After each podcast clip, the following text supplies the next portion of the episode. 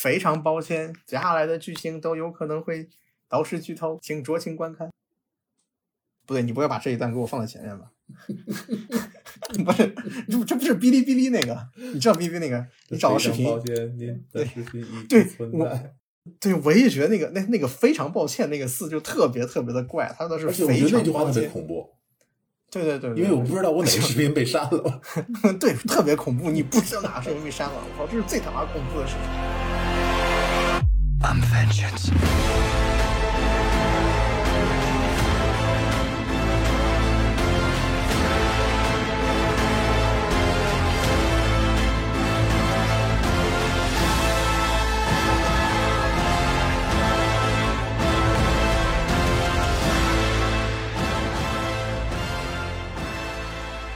哎，大家好，我是老 A。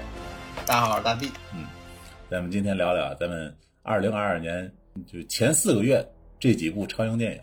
咱们就算是不好评价这些电影，也都可以说道说道。啊，你这话太别扭了。没有没有，就是别扭，这几部哪部看的不别扭啊？那你我觉得那个新蝙蝠侠你看着还不错嘛。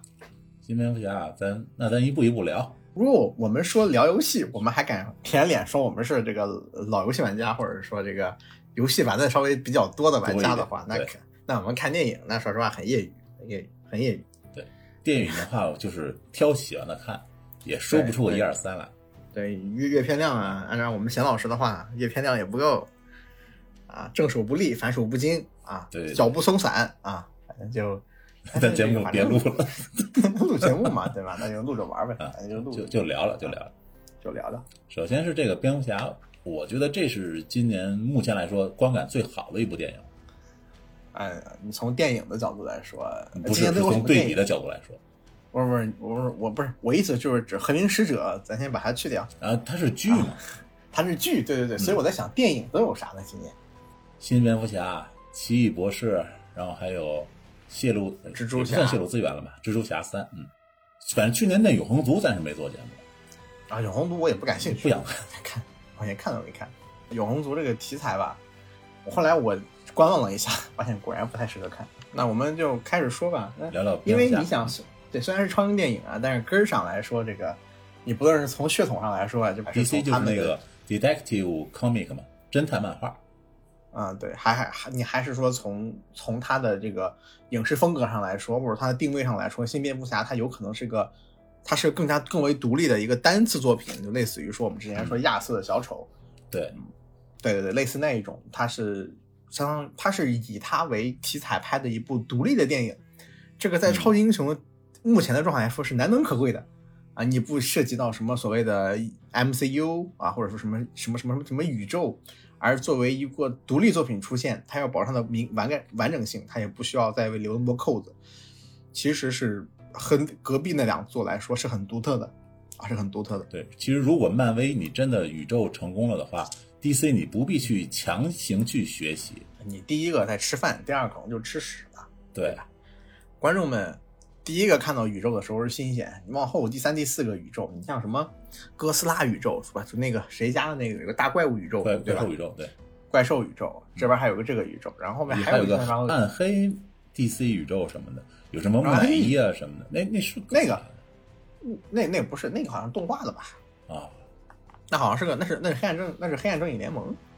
我记得有一个是木乃伊，然后隐形人，还有那么几部准备是凑一个黑暗宇宙，但哦，那个那是个二级片，那是个二级片宇宙，哦，对对对，但是还是 card 片，就是那种就是不是比就不是是那种血浆、嗯恐惧那些东西的凑在一起的一个宇宙，那跟咱这个还不一样。呃，而且这个东西咱也不是今天的主体嘛。对吧？那新蝙蝠侠呢？A 老师打个分，打个分 没什，么好打的嗯啊。如果你按照一个超英电影来看，我觉得他甚至不能及格。但是如果你按照一部普通的去掉超英这个影响你判断的这个因素来看的话，我觉得甚至可以八十往上。你你凭什么假定什么是超英电影？哦，这个这个味儿是不是很重啊？超英首先它就有超能力。你看这个帕金不是我要说帕金森的，就是帕金森啊，他的嗯唯一的一次展示所谓的能力就是那个蝙蝠的钩爪。没有没有没有，还有呢，他那个飙他不有一个那个蝙蝙蝠衣，一个是飙车，一个是蝙蝠衣，在空中可以漂浮，可以像那个飞鼠服一样。它的那个斗篷也是有一定作用的。嗯，但那个还比较接近现实，我觉得。嗯，本来就是嘛，本来本来如果你不考虑蝙蝠侠他跟别的英雄联动的情况下，他不论是罗兰还是马特里夫斯，他们都在努力的拍出偏向于真实的一个质感。啊，除了扎导和尾灯他们那那那个时间段的这个蝙蝠侠，他们采用的是一种 I'm rich，What's your superpower？I'm rich，就这种这种这个你需要把你的有钱能力发挥到媲美超能力的水平，对吧？你才会做出那么多超现实的装备以外，他们其实给蝙蝠侠的那个超能力都或者说那个应该叫超人的力量，就是异乎常人的能力的情况下，都是比较含蓄和克制的。就像刚才我说的是，他虽然是作为超级英雄啊。我觉得超级英雄这个所谓的能力啊，还是说一些敌人反派的一些设定，他这里说实话，他这里没有什么反派，他的反派我就直接剧透了，因为这已经院线上映过了。他的反派女女人甚 甚至没有他那个标志性的那一套绿色的服装，连他的那个面具都是自己手工缝纫的，我觉得特别感动，你知道吗？还有那个猫女，猫女虽然穿了一个就是我个人很喜欢的那种黑色的紧身衣。但是她戴着一个 棉帽子，对毛线帽，对对对，毛线面罩是自己手工编织的那种。加上我又是做服装的，我就觉得她她她可能就我身边的每一个人都可能是猫女，嗯，很亲切。对对对对对，普通人真的是普通人，他们这个视角我觉得挺不错的。但是如果这些的话，你把这这种能力啊、敌人什么放到超级英雄电影里的，说实话，那那没没没法看，真的没法看。但是你作为一个普通电影来看的话，你像这里，这里有丰富的人物关系，就像猫女和她的父亲，好像叫法尔科内吧，然后第一次看见法老控了，然后还有那个我不知道原作是怎么样的，就是说他把这个说玛莎，就是他妈的来自于阿卡姆家族，对他父亲来自于这个韦恩家，奥斯本什么奥斯本？呸，这个韦恩家族啊，奥斯本是谁来着？哦，奥斯本是绿魔，对不起，就是他把这些是以前蝙蝠侠这些电影里啊。不曾提到的，无论是他原作是参考了某些漫画也好，还是说他自己就是原创整合的也好，我觉得都是一个很新鲜的感受。然后再加上他，当然这个我给他扣，当然刚才我不说八分以上嘛，我给他扣了两分，主要是我觉得他这个电影实在是太长了，节奏过一百七十六分钟，对，三个小时看一个案，呃，也不是一个案件，就三个小时看一段故事，而且这个电影本身啊，就是。大家看的时候不觉得蝙蝠侠有一点弱智吗？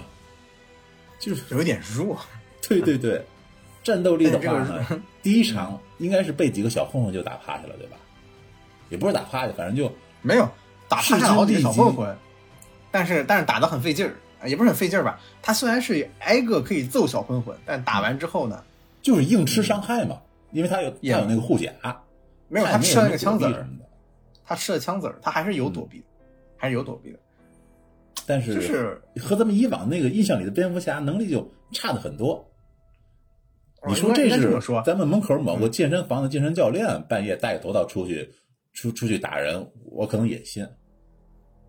夸张了，夸张了，应该应该这么说，就是他的战斗力也非常有限，他被人拿枪指着，他第一反应也是就硬吃伤害，然后靠着这个护具走上去。然后把那个人干掉，就是他没他没有像，他没有那么的黑夜中的鬼魅，你知道吧？他没有那么说我是黑夜中的蝙蝠，我是黑夜中的呃复仇者，他没有，就能感觉到他他实际上是一个应该叫莽撞，他也不够冷静。对，我觉得他甚至可能他那个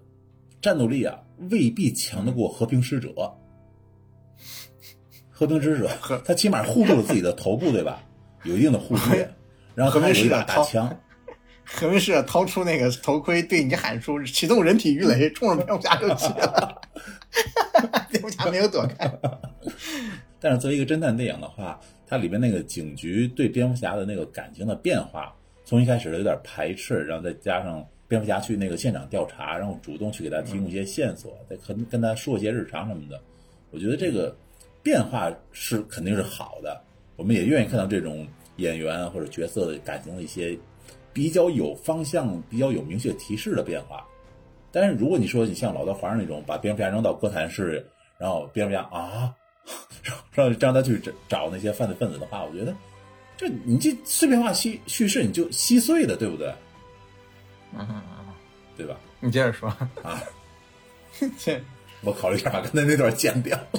没有没有没有没有，不是不是不是，我在想，你看蹦出来一个碎片化叙事，我脑海中蹦出来什么？你你你你你干掉了一个人，捡到这样一个字条，搁那读。但是我觉得这个这里的谜语人就真的是谜语人，他每次都出一个谜语。是谜题人，应该讲嗯，Riddler 更像是嗯对，感觉可以，这里可以用谜题来来来来形容。嗯嗯而而且我觉得不仅是蝙蝠侠降智，就连他那个老管家管家侠阿尔弗雷德也降智。你想想，一个还是是什么军情六处退役下来的一个老兵对吧？拿到了一封很古的陌生人的邮件，他的第一反应是打开它。没有，他可能每天有一万，每天可能你看他一个人，他每天可能有很多封邮件要打开的，他可能没反应过来呢，或者说他可能觉得什么样的邮件没见过呢？然后，然后就是咱们这个最津津乐道的一道谜题啊，就是这个老鼠长了翅膀是什么？老鼠长了翅膀会是回答是企鹅。是企鹅，然后然后那个那个企鹅人，企鹅人一脸懵逼的看着他，你有病吧？那不是你有病吧？那不是蝙蝠吗？呃，然后好像好像还有一个是他那个法法语不是法西班牙语词拼错了，嗯，然后那个谁，蝙蝠侠他不懂那个西班牙语哦，，对，也是几个人点出来的。对几个人说你是不是不懂的那个语言啊？你是不是不懂这个词啊？这个词你们拼错了，这个词不是这个意思。然后就你想，他这这可能是全篇比较精彩一场追车戏，就企鹅人 比较精彩一场搞笑戏。哎，这企鹅人真的是被抓抓被追的抱头鼠窜，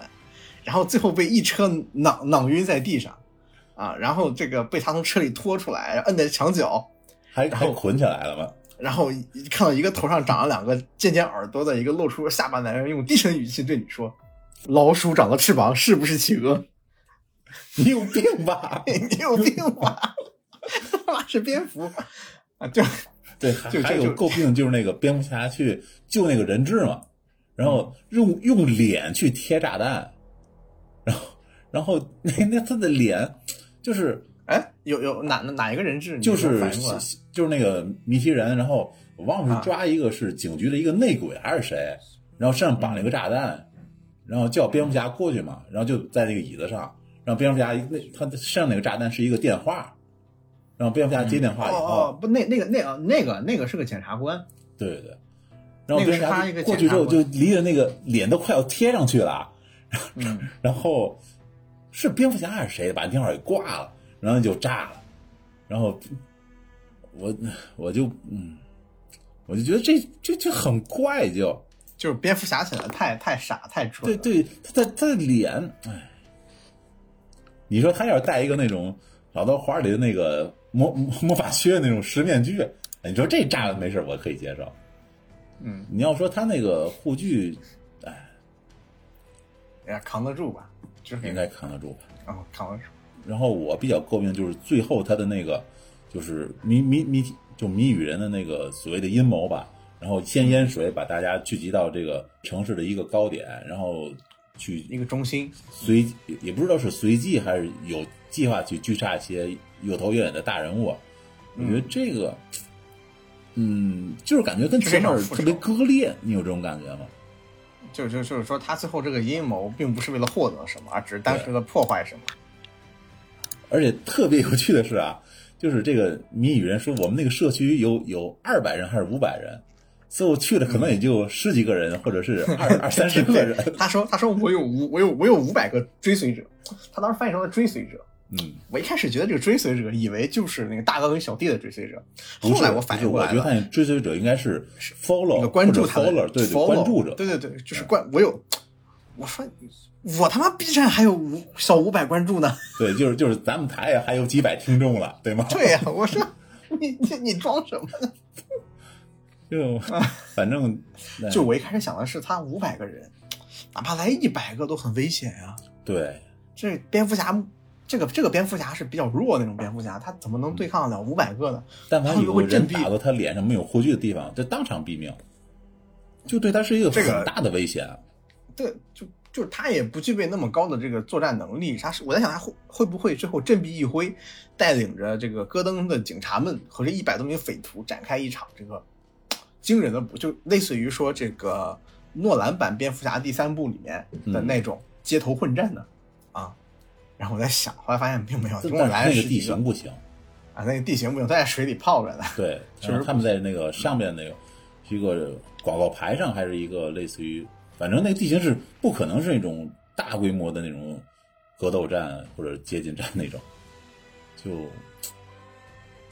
所以说，我觉得这电影虽然好看啊，虽然摆脱了咱们以前一直对蝙蝠侠的一个定式思维吧，然后但是我觉得它的问题还挺多的。当然，除了那个谜题，哎，就是故意的降智，故意的提降低战斗力，但是你又故意的提高他脸部的防御力，然后最后又，嗯，防御力我感觉特别深谜语人就对自己的这个煽动能力有点没把握太清楚，也是。嗯，我我觉得不在于这个问题，可能是而是在于你最后真弄出五百个，比如说他有些人去捣鼓炸弹了，对不对？嗯你最后真给他捣鼓五百个，你真给他捣鼓五百个人，太离谱了。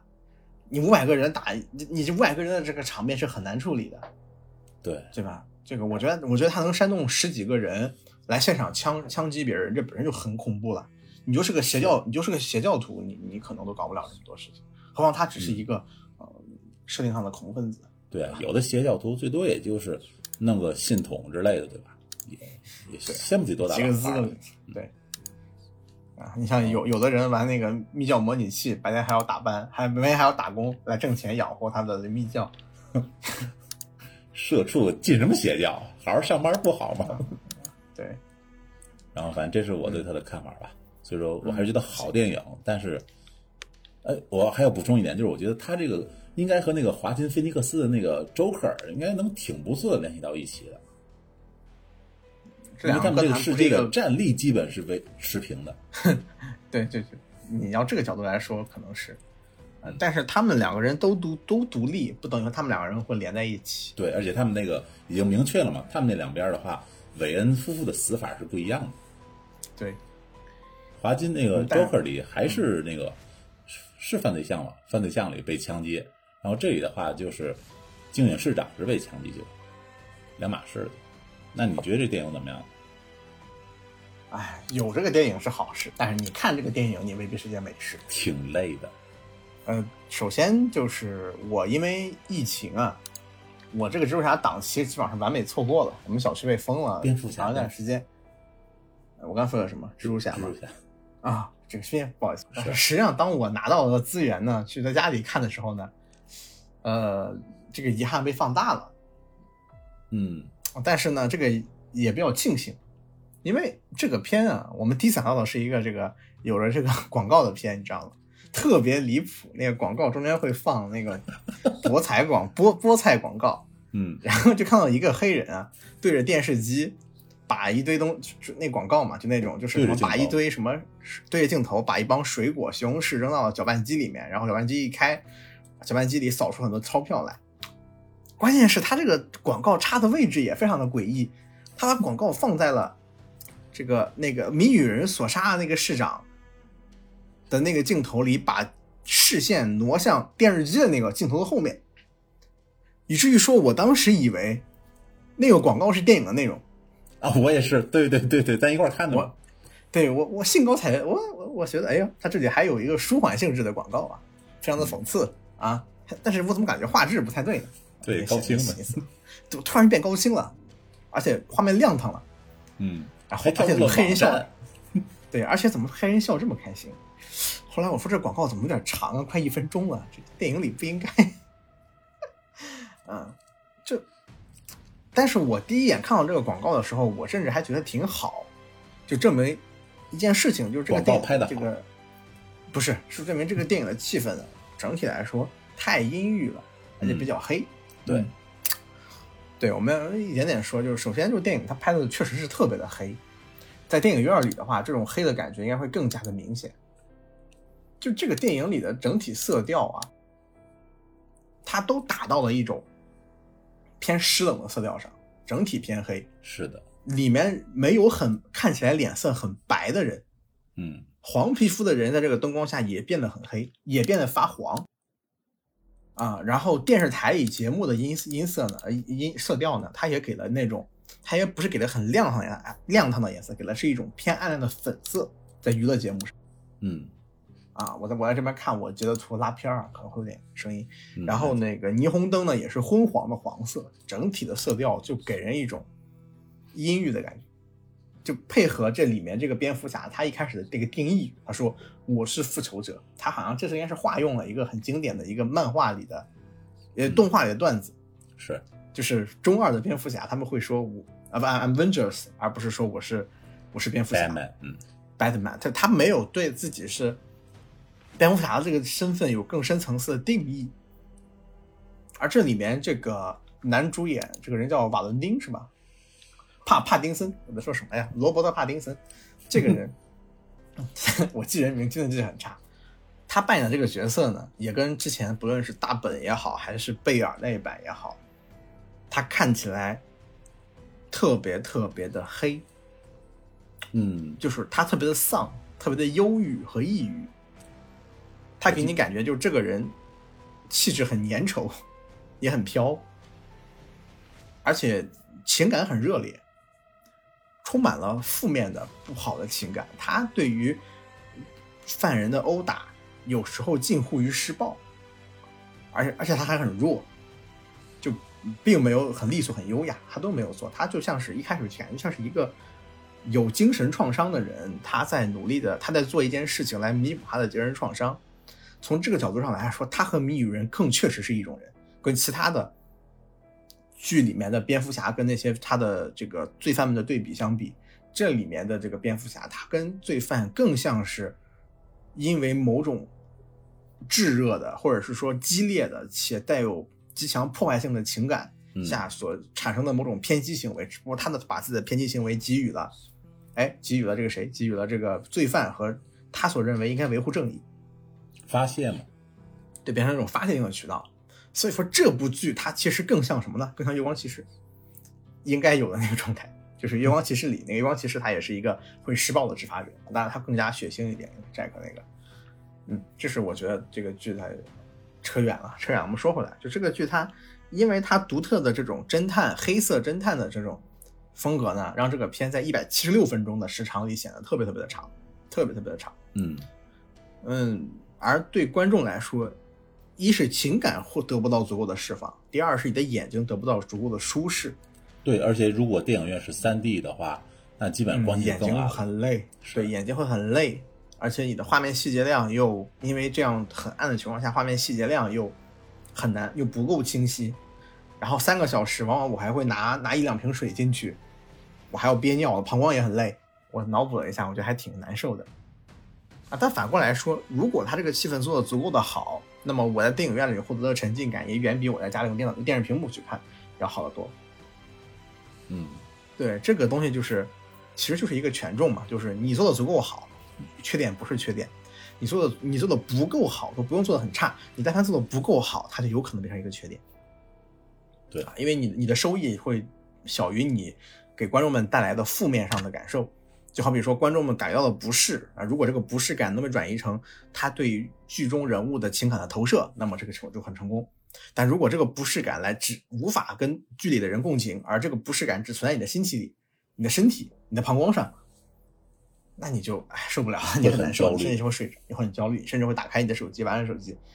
就不是很好。所以这个片我觉得试验性质很重啊，试验性质很重。打分的话，这个片。呃，这个行，这个试验性质的行为应该被打高分啊，我觉得能给你打个九分、十分的试试验性的行为，但是试验这个成果它有极大的极大的缺点，我就打个七分，不不赚不失吧。啊，你评分全比我还低。嗯，七点多吧，我觉得差不多了啊。但是它的这个实，但是它这个实验性质呢，也也是针对超级英雄电影的实验性质，它并不是针对呃侦探片、针对悬疑片、针对战斗片、动作片的一次实验。严格上还是针对超英的一次实验，因为它其他元素拿下来都不新鲜，老城市里面一场凶杀案，人们无法借助于电脑或者是任何的高新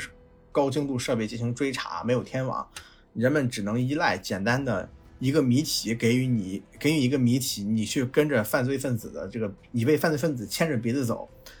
然后你来解决他下一个谜题，最后得到一个结果，而这个结果必然是他已经他预料到要给你的，而且与此同时，这个犯罪分子还可能你抓住犯罪分子啊，犯罪分子还有可能是。就是怎么说呢？故意被你抓住的，他其实有更多更多的念想。你说这些话一点都不吃惊，这些段子、这些桥段在其他的侦探悬疑作品里真的一点不罕见。但为什么这两年越来越少？谁？诺兰的那个第二部里小丑那一部吗？对对，但这个事儿真的一点都不少见啊！我们扯回来，扯回来，这个我在想，扯回来啊，就是说这个，所以从这个角度上来说。嗯，他的创新只是因为他赋予了超英雄这个题材电影更多的真实概念，就是比如说这个破案，比如说大家就是说大家没有，大家是大家是没有心浮气躁的，而是实打实的坐下来破案。尽管这个破案桥段放在现在来看是很老很老的，这个老套不只是因为这个桥段被用用烂的原因，还是而且还是因为。在现代犯罪中，电子网络这些因素，你难以回避，嗯，导致现在的犯罪片你很难用这些桥段了。比如说，最常见在我国，你去聊一些犯罪，然后什么一个小偷偷东西，然后在在在现场留下了大量的扑克牌。我知道你要说什么了。然后两个小时 两个小时之后就被警察抓了，警察他就是说为什么抓到我呀？我留的谜题你这么快解开了？警察说我根本没掉谜题，我一查天网知道你在哪。对，摄像头多，摄像头多，这个东西是这种这种类似于侦探小说一般的较量性质的推理，其实是越越发难难在高科技社会下进行了，而且还不靠依靠网络的话，但是网络就有新的黑箱出现了，就是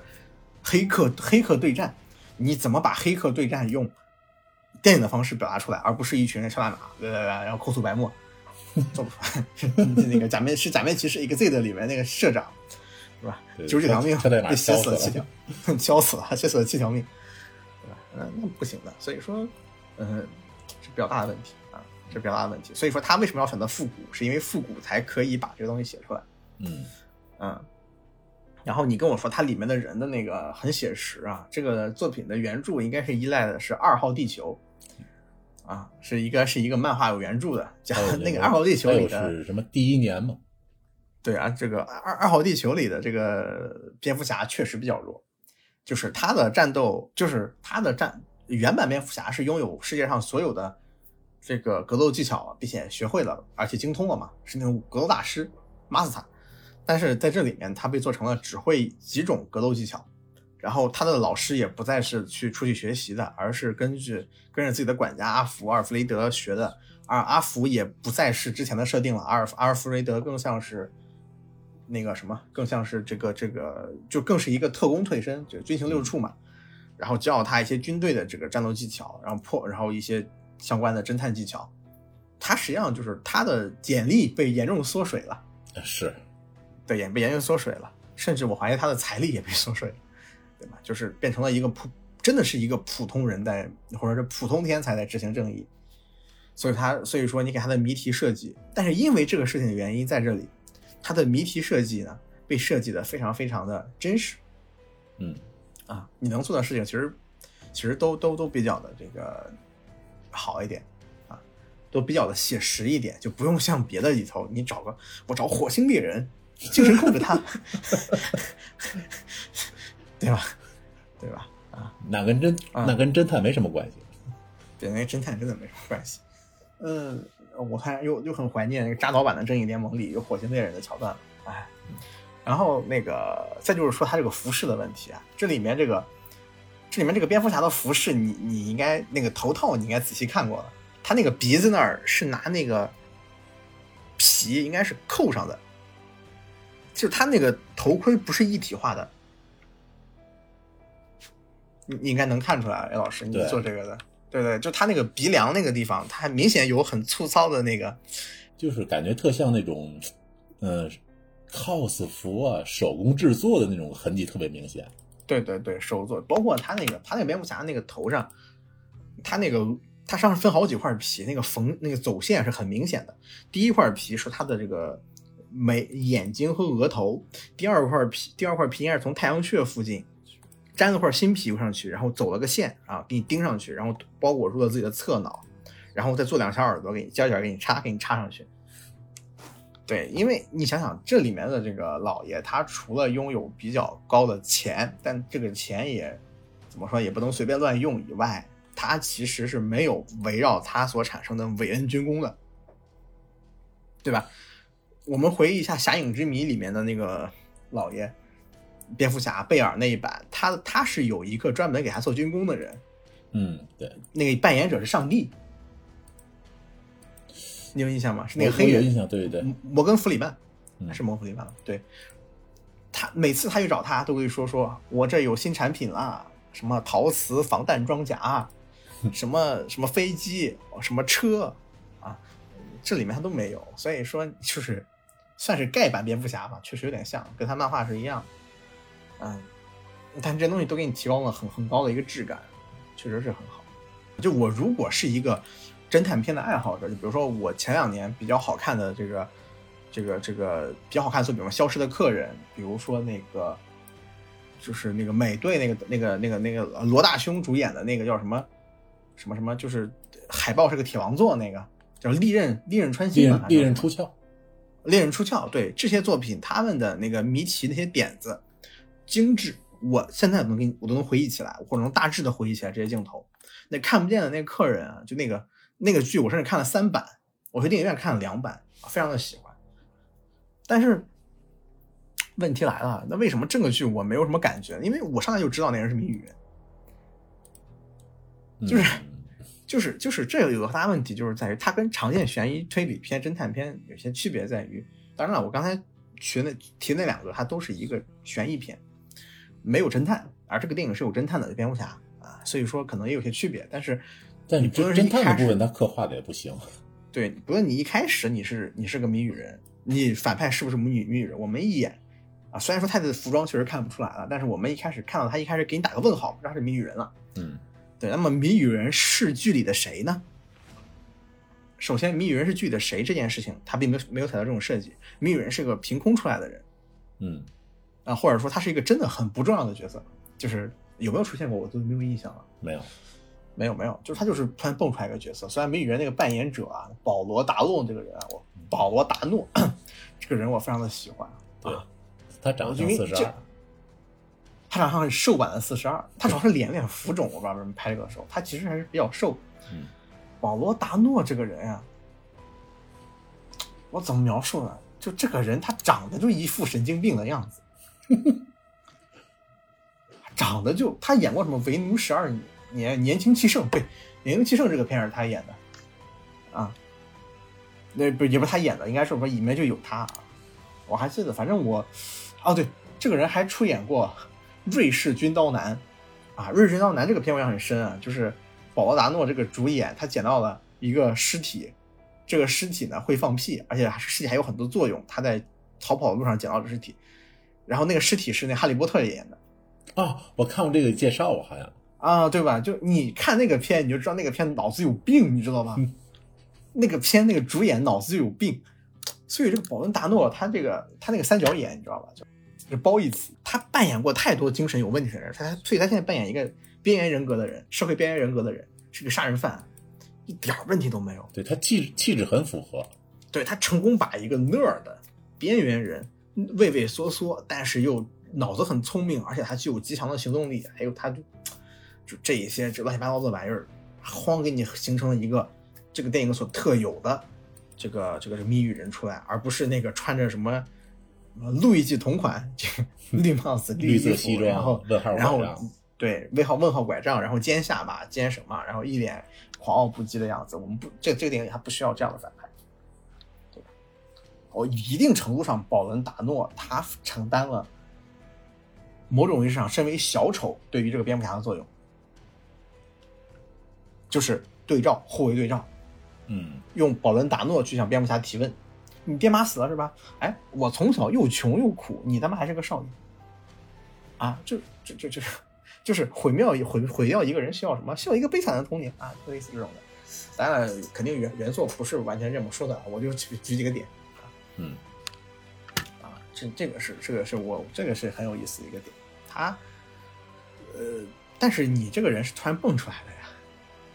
嗯，所以说前面如果有些铺垫的话，应该能更好。会好一点，会好一点。就是你就，但他铺垫了另外一个人，就是那个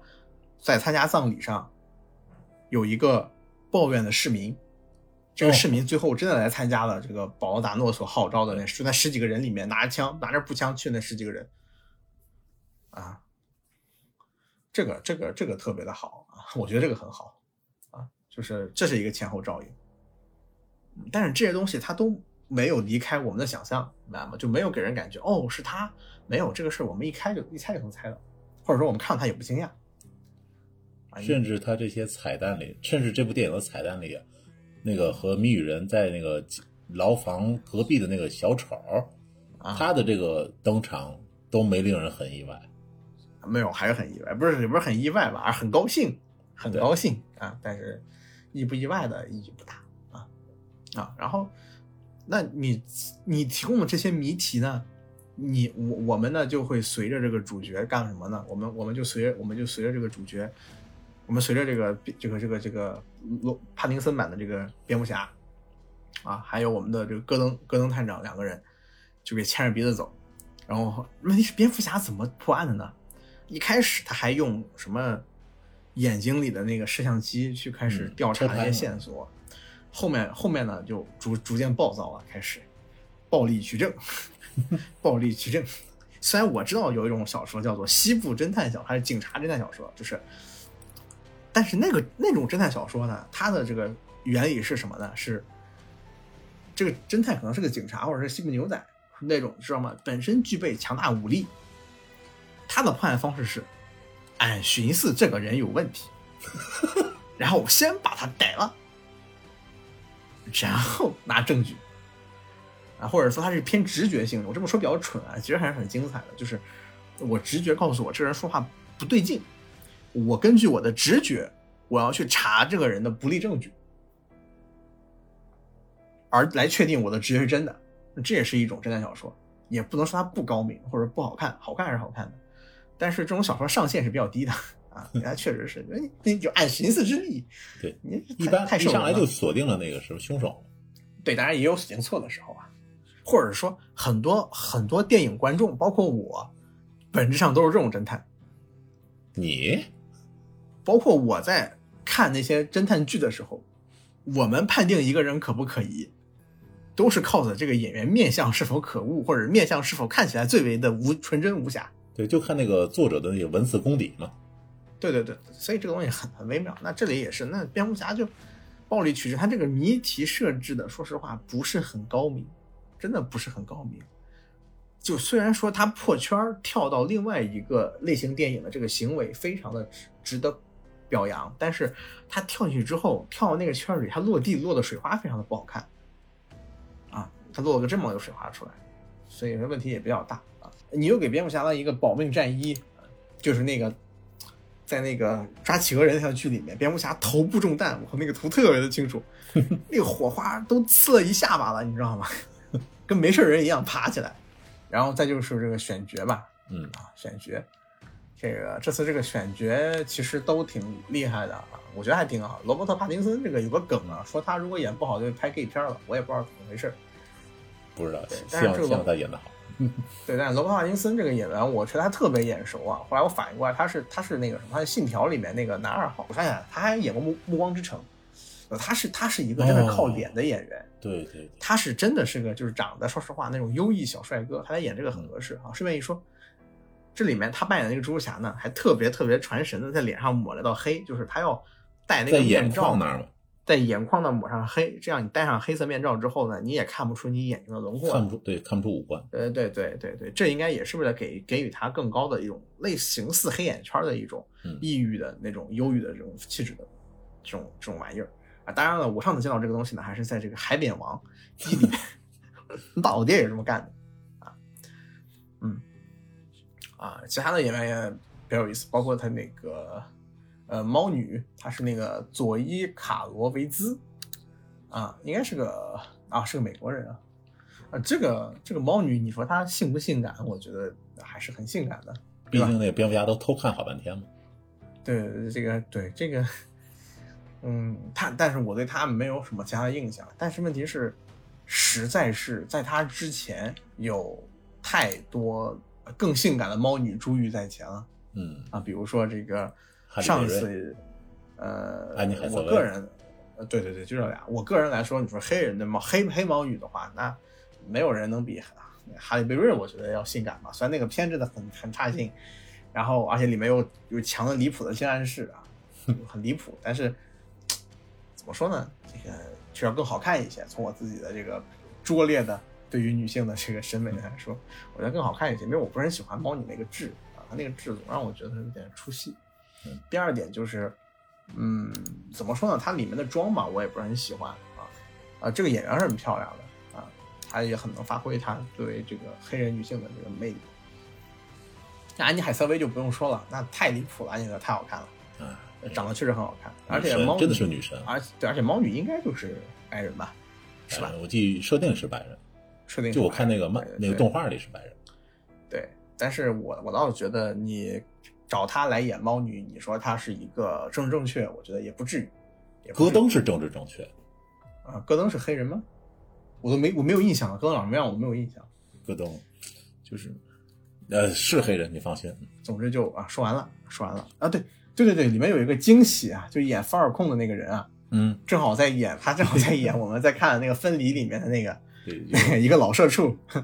一个被公司洗脑了老社畜。对，我们现在正在啊正我们现在正在看《离职》，就人生分离术嘛，啊，对对对，就说那个上上下班的事儿，这看着我特别难受，所以说进度特别慢。特别的慢，基本上看一集就难受老老老维的时间了。哎，对看完一集就上班去了，真可怕。对，太晚了，嗯，反正差不多了啊。那就是最后说到结尾吧。这个电影，但是我觉得它真正认为高能的地方，除了那个企鹅人那个笑话以外啊，以外啊，对，嗯，他我其实觉得布鲁斯跟猫女的会面都觉得挺一般的，挺一般的。但是谜谜语人跟布鲁斯在 在那个里头见面那一段，我觉得非常的美好啊，我觉得就是说美好吧，非常的妙这一段戏，不论是关于他那个镜头的运用，让两个人就是一开始布鲁斯嘴炮啊，这个保罗达诺，保罗达诺啊，那一段里的戏里面，保罗达诺那种含着泪、温温吞吞的眼神，说着婴儿会去啃，呃，不，老鼠会去啃婴儿的手指，孤儿，孤儿，孤儿的手指，然后婴儿会被冻死，这些这些桥段，其实都是相当的演技，相当的爆炸的。对，挺触动人而。另一对另一边，这个蝙蝠侠藏在阴影里呢，就受到了触动，然后蝙蝠侠又转头去指责他，他在他又仿佛被激怒了什么，他又开始情绪崩溃，蝙蝠侠好像获得了上风，然后再镜头一转，其实谜语人一直非常坚定，对，是我告诉你演的。啊，也不是演吧，我觉得他被触动是因为这句话确实可以触动他，但是我我破坏你们的心意是如此的坚决，你触痛我的伤处并不能解决任何的事情。啊，对他甚至还说那个蝙蝠侠，我觉得你的面具真好看，但是我还让你看我的面具，他的面具做的，他的他的面具做的很挫的，就是谜语人无时无刻不在表达对于布鲁斯的羡慕、仇恨和赞美。这是一个特别有意思，就是他是想毁掉他的。啊，但是你总要有这种电影，最后一定要有一个上行，一个下行。那么谜谜语人在他计划已经开始用大坝摧毁这个城市之后，他就从一个对高层复仇者的形象，彻底变成了这个城市的恶魔。他已经下行到不能再下行了，因为他已经他毁他这一次这个他这个事件破坏的、损伤的、伤害的，绝对不只是他之前所认为的普通普通人、高层人了，他肯定在伤害普通人了。对，无差别的。那么对，那么蝙蝠侠在下段戏里面，他要做什么？他要做的也是，他不再是犯罪者的复仇者，他要做的是俗话，不是说，嗯，那个哥谭市老鼠的孩子会打洞，不不是，就是那个民风淳朴哥谭市，呃热情好客亚亚兰村。对亚兰斯。我觉得可能他这个谜语人这次清洗啊，也不会有多少比较冤的人吧。我说民风淳朴，是因为说这个雅这个什么哥谭市没有犯罪记录这么个事儿。哦，对对，是这么个事儿。但是就是歌坛再怎么着，他最无辜的肯定还是普通市民。就普通市民，他可以被蛊惑，他可以什么，但他们并没有罪，对吧？是是这样。然后下一幕就是、呃危机来了，啊，危机来了。然后 我们这个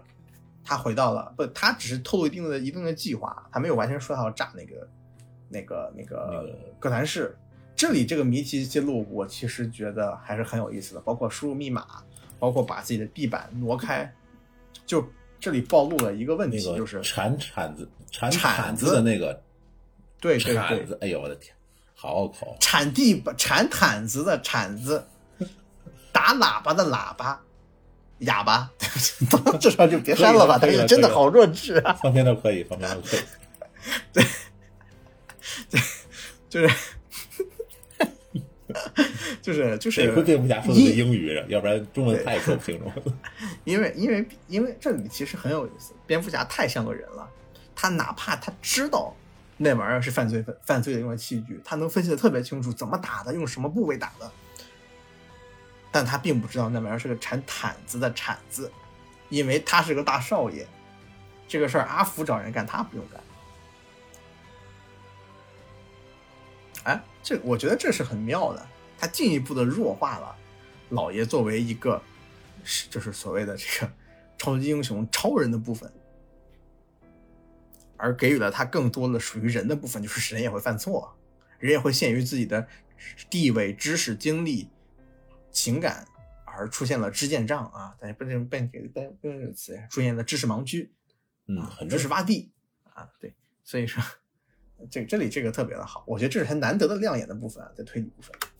对，然后之后就是这个呃 Royal Change 这个密码，然后他就发现歌坛是要毁掉了，然后有特别多带着步枪的这个恐怖分子吧，化妆成那个谜语人的那个对对，对，也是因为谜语人真人妆好画呀，他但凡化妆成那个绿色皮的谜语人，脱销啊西服去了。对，还订西服去，对吧？他们的政治其实是一种毁灭，你可以叫 a real dis destroy，你可以叫 a real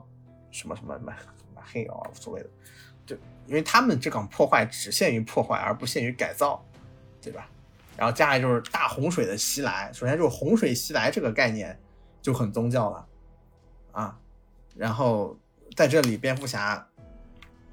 一开始他是去战击击败罪犯，跟罪犯可以说是打到最后互相火并了吧，就是受到了很多伤，对吧？然后打不，然后就是最后一剂强心针之后呢，他也不是说立马满血复活，而是他他触发了，他类似于说他的创伤被激发了，他差点要把那个罪犯给打死。是袭击猫女的那个是吧？袭击猫女那个，对他当时陷入了一种极强的恐惧感，就是愤怒里，瞬间把猫女打，把袭击猫女那个罪犯给打死，就连着打。然后这一段动作戏，其实我觉得拍的还不错，啊，只是因为节奏比较缓，比较缓慢啊，但是它镜头也不是很碎，所以我觉得还可以。他经过这一段怎么说呢？从动作戏程度上来说，击败了恐怖分子的这个高潮以后呢，他还面临一些新的问题，就是现场的人该怎么办？那他看到一根电缆挂在那个地方，可下面就是都是洪水，人们呢都水都没过人们的半腰了嘛，人们都泡泡在水里。如果这个高压电接到水里的话，那造成了会非常大的伤亡。他选择干嘛？他选择他当时用了那种很动容的表情，因为蝙蝠侠之前是不考虑救人的，明白吗？他虽然不杀人，但他来说他不救人，他只是伤害邪恶，但他并不是拯救。复仇者，对对对，他对他只是拯救邪恶，而不是在保卫好人。你看他之前的行为里，他保卫好人更像是顺带着的，因为有好人才能有邪恶。但这里不是，他看到那个电缆顺带下去之后，他的表情很明显的柔软了一些啊，然后把自己荡过去，然后用一个说实话对于超级英雄来说有些笨笨拙的动作，就是那个双手双脚抱着电缆，然后掏出来自己胸口那蝙蝠镖，这应该是他第一次使用蝙蝠镖啊，然后割断电缆，然后被电到了，整个人掉到水里，然后他从水里跑出来以后，然后折断了一根信号棒，看到被这个怎么说呢，一些一些物一些一些那种就是倒下来的这个柜子呀什么所挡住了的受难者们，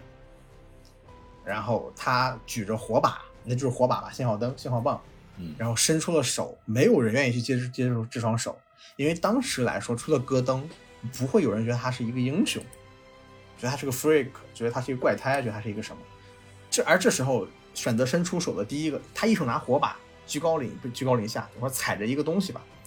然后一手抓出来的那个小男孩，那小男孩的父母也死掉了，父亲也死掉了，是那个一开始那个谜语人杀死的那个市长的孩子。这个孩子其实对布鲁斯来说他是有很强的投射的，他把这个孩子救出来，其实有很明显的就是说他在拯救的是自己嘛，他拯救了自己心中的那个复仇鬼，嗯，让他变成一个英雄。对，这这里让这个剧的完整度大大的提高了，而不是流于一个侦探剧啊，这是特特别好的，我觉得具有一定艺术性和感染性的一个商业作品在，这在这里的话，你说人物成长也好，还是说人物曝光展现也好，我觉得这都都很完整，都很完整。对对对，虽然说其他人就差一些，嗯，但是这个蝙蝠侠嘛，主角做的很好，我觉得都很完美。啊，最后这一幕呢，要给他很高的评分。嗯，再就是这个电这个剧的音乐也很好啊，嗯，但是还是那句话，就是你让我一个多小时都听到这种类似音调的音乐，我会觉得有一点点危险，有点疲惫。是一百七十分钟。对对对，有点疲惫，有点疲惫。对，所以说蝙蝠侠呢就这样吧，啊，所以说他没有很好的维持住啊 这么的一个状态，比较的可惜。但是我想不想看这种类类似的片子呢？我当然想看，我希望他多拍一些啊。然后我看，我给大家说，然后接下来给大家带来一些拍的好像很成熟，但是呢，我不想看第二部的东西啊。就是，而下且我要插一句啊，虽然刚才咱们对这个蝙蝠侠就是品头论足，说了不少咱们嗯个人认为的缺点，但他仍然是咱们今天要聊的这两部或者三部电影里啊拍的最好的。正面，他是个正派作品正面正面，这就很尴尬。对对对，我是课代表。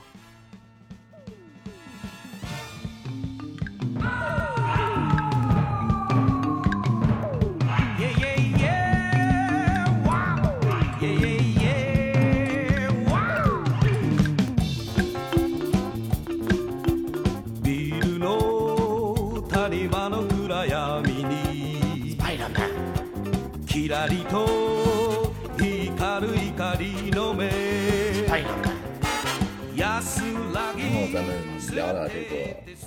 大家当初啊都非常兴奋的一个电影吧，三叔同框的蜘蛛侠，英雄无归。其实这咱们今天就简单聊聊。其实蜘蛛侠在今天咱们要讨论里，它并不算一个做的不好的电影，只不过我觉得不满意。，对，因为我们觉得可能把前两部那个托比猪和加肥猪，把他们召唤到这个宇宙来的，可能要更有仪式感，或者哪怕是是个什么救场啊，或者说怎么样的。但是就是让那个就是被那个麦德嘛，死胖子，对，就直接就 招来了，我觉得就很儿戏，但是我觉得还算合理。可以说合理吧。但是就是觉得他们的回归值得一个更隆重的出场，而不是这样，嗯就是比如我忘了是哪个蜘蛛侠，就在一个这个小巷里吧，就一叫就叫嗯叫过来了，然后就就过来了。就是他不是奈的在那转转转转转转，然后又上了一个蝙蝠侠，哎，一个蜘蛛侠，这不又转回去了？重新说，然后上来一个蜘蛛侠嗯，他说 Spider Man，然后不他说是帕克是吧？帕克对，然后对方对，然后对方转头走进来，嘣嘣嘣嘣嘣走进来，然后发现他其实比他比那个谁要长得高，你知道吗？他比韩立长得高，他们觉得不太对劲了，然后把头套一摘，嗯，然后还有一些，就像嗯这部剧里是大家都诟病比较严重的，就是这个荷兰弟强行降智，就是我要拯救他们，我要把他们都放出来，挨个治疗他们。就是你蝙蝠不是你蜘蛛侠，你经历了两部作品了，你还没有成长，就是还是一些或者说啊不做，就是就像现在咱们这边是生活里啊，大人一般说小孩儿，你怎么做事不走脑子呢？或者说不过脑子呢？他们毕竟都是那个世界的一些，不说穷凶极恶，反正也是相当危险的人物。明明知道一切会发生，但是我还是要让它发生。我觉得这个剧情安排上应该不太行，但是它的片尾我也很满意，因为在这个最后一部里嘛，这个这个也不是最后一部，就在这个最后一幕里，然后他放弃了自己的那个大家对自己的记忆以后，然后那个时候我从荷兰弟的那个演技上，我能看出来他的这个人物，他这塑造的人物彼得帕克的一个成长。但是又觉得他用这个成长实在花了太长的时间了。嗯，荷兰弟上次给我印象特别深的就是他躺在那个钢铁侠怀里，然后说：“那个先生，我感觉非常不好，救救我，救救我。”然后消失了。然后之后我就觉得，无论是他上一次把那个眼镜送给了那个神秘客，还是这次他强行放到几个恶人，老缺心眼了。对，人人蠢不能蠢到这个程度啊！但是但是这孩子才不到十八岁。整体满意，但是还是有一些小瑕疵吧。对我来说，可能他更适合一部爆米花电影。嗯，甚至我都不应该去抱这么大的希望去盼着这部电影，有点失望。但这电影不能说拍的不好啊。我我我我我我反而要反过来说吧，我跟我唱个反调，就是他拍的不好，但他没有很让人失望。就因为就或者没没很让我失望，因为我他的期待就是，我就是要康康这三个老三个大小蜘蛛是怎么凑在一起干了个什么事儿的，哎，完美的有没有？是不是怎么做的？哎，完美，这三个事儿是很完美的，这三个事儿他完美达到我要求，他没有让我失望。但这电影拍的好不好？Holy shit，并不好，并不是很好看啊，拍的并不好看。神圣的大便啊，神圣的大便就是。那首先，这个电影它有什么神圣性呢？就是首先它就是三蛛同框，它成立了啊！我觉得这是这，哪怕我们之前被剧透了，但是呃也很担心被人骗嘛，所以它出来的时候那一瞬间我们是很满意的，这是它的第一个好地方。第二点就是它的场面呢还是很大啊，它确实登场了，比如说瞎眼睛的那个谁来着，马律师啊，对，马律师对夜魔侠，对夜魔侠，对这些这些元素其实我们都很惊喜，但这个电影。他的问题还是在于，他他的观影体验有一个点在于，这个电影它就是看院线，它就是当你不知道、不确定有没有三重同框的时候，它好看；当你知道他们都会同框了，他们会出现的时候，这个电影所有的问题都会暴露出来。但是问题是你为什么蜘蛛侠这么重要的一个片子，它让人惊喜的事情只不过是那些铺垫性的元素呢？就是我们有多元宇宙了，我们有马律师了。我们甚至有可能看到毒液，好兴奋啊！对对啊，为什么都是这些东西，而不聚焦于这个电影本身呢？就好像每一次电影，它都在为下一次电影而铺垫。嗯，但是下次不应该，下一次电影呢，又在为下次电影所铺垫，就是一个因为预告片的套完了。这实际上是在不断的画饼啊！我说我要套果子，你说饼在做了，你把饼给我，告诉我果子在做了，你把果子给我。你告诉我这个面相该放正正在调了，你把面相再给我。你告诉我这个果子里还有啥呀，老师？你说煎饼果子吧？啊，煎饼果子，就是油条和一些酱，那那些放乱七八糟的肠儿，些都是邪教。谢谢。啊，然后然后你跟我说，你给我，你说我，你说这都头五十十点当中了。我这五我这上班都五点了，你这个果子怎么还没做出来？你说你再等等，我给你全部调好之后呢，我把你的煎饼、果子、酱，还有一些小菜，什么香菜没有？没有香菜是吧？葱有葱花吧？有葱花吗？对对，我把这些东西全都给你给你调在一起。你中午十二点，你保证吃得上一套特别好吃煎饼果子。那我早点怎么办？那你那今天上午你误工了，罚款一百，煎饼果子收你五十。那罚款一百，你真是好公司。对，那煎饼果子收你五十，那可不是好摊主啊！啊，没有，你这你这是你这半天没来啊？你一天没来，我发你。你搞错重点了 啊！不是，我意思就是说，差不多就是这个意思。我们讲道理，那个复联三四吧，嗯，看的是很过瘾的，看的是很过瘾的。但是他把前面的煎饼和果子全给你消耗光了，现在要重新给你做。我一直觉得就是复联三四的成功在于他前面十年的一个积累。我再让你给我铺垫十年，不可能的。你现在的人气，我们容忍，或者说你现在的铺摊子这么大，我们不能容忍你再给我拍十年，当然了，说实话，他前十年的片子也拍的也不孬，我觉得比后十年，比这个十年后的作品呢，后后复联时代的作品呢，普遍是要好的，普遍是要好的。嗯，你后后复后复联时代，你有什么好作品吗？好作品，除了 What If 和洛基，咱咱咱不聊那些外传，就是动画什么，咱不聊，就是电影的对对话，对就电影拿得出手的话没有。没有，我觉得没有，有吗？都有谁呀、都有谁呀、啊？没谁真的没有谁啊！毒液，但毒液是隔壁的，而且毒液也拍的不是很好看，毒液拍的也不是很好看，所以说就导致这个片子它本身就很多人走过过场，我站的这个片本来就这个片虽然片长很长，但他们有很大的篇幅给了这些人过场了，实际上或者说观众们的情绪啊，观众这个电影的情绪有限的，你把很多情绪给了这些角色来过场是不太好。然后第二点，呃，A 老师，你刚才说他们这些反派啊，应该被怎么怎么着，不应该，他们应该就被处理一下，而对对对。但是这里保持我其实警惕。对，这里我其实是嗯不太同意的，或者说我我明白你的意思，保持警惕是应该的。就是这里面这个荷兰弟，我们考虑到荷兰弟他这个什么样的这个情况呢？这可以给给是是您最好的 neighborhood，是您最好的邻居啊。然后呢，然后有一天遇遇到了一个干爹啊，就是对他特别好的这个钢铁侠，然后钢铁侠，然后两个人呢算是怎么说呢？就是发生一些事情，最后呢也亲如父子，嗯，对不对？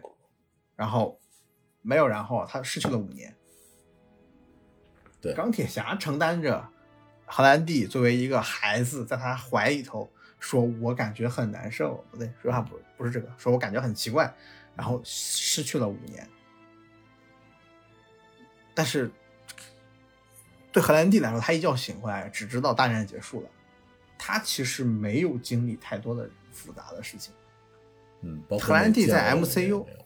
对 MCU 的 MCU 宇宙里，荷兰弟虽然说你从他出生年月开始算，荷兰弟应该有个二十多岁了，但荷兰弟他有五年是不存在的，被他还扣五岁。他今年才考大学，你想想能多大呢？他经历过什么事儿呢？他经历过英雄们的正义内战，没有人是恶人。对对对，对，然后呢，就是我们打外星人能有错吗？也没错。也没错。然后呢有个人就抢他爸的遗产，抢他干爹的，遗啊对这只有一个人出来骗他，他让人家骗了，然后呢，事儿就事儿就大条了。嗯，其实是他被神秘客搞完之后，其实没有多久，他就遭遇了这个事情。嗯，他其实还是处于时间线是紧接着上一部，很接近，世界上面有坏人啊，群众里面有坏人啊，然后我得去找那个老战友们，虽然我不老，但那些老毕都可老了，找那些老毕来帮我。其实我觉得这个事里最傻逼的，其实不是他，是戚博士。然后这就是咱们今天重 节目的重中之重了。嗯 我但我还要待会儿再提他呀，就是嗯荷兰弟傻逼，人家就一孩子，嗯他他再傻逼，我觉得可以被原谅。而且这个孩子他为什么会这么圣母？他因为他受到的教育是有关的。梅姨为什么会这个样子？因为梅姨本来就是一个极其善良的女而且她承担了那个本书原有的那个责任，他要说那句话，他要说那句话，第一就是梅姨要有个退场，所以说你一定要给梅姨足够善良的品格，否则这么说吧，你你我举个例子，那个那个你 一笑我觉得颇有好话。那 个谁，他那个好朋友叫什么来着？奈麦德，奈奈德，奈德倒倒在地上，肚子上打了个洞，然后抱着这个蜘小小蜘蛛说：“哥们儿，责任越大，能力越大，我先挂了啊。”这你这没有什么，这你不行的，你得有一个足够有就是人格魅力的角色，那就给了梅，或者说有足够善良的角色。那梅姨什么角色？那是一个不是自己孩子，自己能当亲孩子一样去养。那我们讲这个，我们中国有句古话呀，叫做这个，呃，生而不养，断指可还；生而养之，这个断头可还啊。不生而养，什么来着？啊，百世难还。所以说，本书和梅姨本来就是足够让人觉得善良的角色，只不过这个剧里面表现的有点表现的不够好，而且这个，而且原著里我记得梅姨确实开过一个那个慈善中心，嗯然后那个三中心还是那个底片人，就副片啊，这个是那个漫威蜘蛛侠里那个游戏里的，就是游戏里的那个人，对，但漫画也有这个剧情啊。我记得不是那个反血清还是谁，也是在那里头产生的，呃，不是反血清，这这个不知道雪清，雪清，这不重要，就是共生体的一个血清嗯，毒液的克星毒液，克星，就是说梅姨是特别特别好的一个的很就是梅姨这个角色理应特别的好，他对帕克说那些话也理应不那么生厌，也不应该那么生硬。但是因为梅姨这个角色是用设计出来拿来做这件事情，我觉得有点突兀，而且台词呢也不够好。你说帕克说，我觉得这帮人都不坏，我想拯救他们，而且他们在那个世界上已经受过惩罚了，他们有没有必要获得一次拯救呢？我们先不提别人，就就就就章鱼博士，他是最后真的是迷途知返呀。嗯，是。对，你你章鱼博士有必要？章鱼博士是被那个芯片控制了。对，芯片控制，他最后意识到自己干了什么事之后，干的第一件事就是这个核弹，这不是核弹，这个小太阳，我我我我我给你推出地球去，对我我给你送到河里给你灭了去。帕克这个该我来，他是他，所以他也是反派里面最最为那个最为温柔的一个人。那其他的人，比如说有那个什么电光人，电光人比较电光人刷这个角色，我觉得有点怪，就是他原著也不是这样的人，对吧？电光人有点怪，然后那个。那个、那个、那个奥斯本，奥斯本其实跟那个托比虫来说，当年也是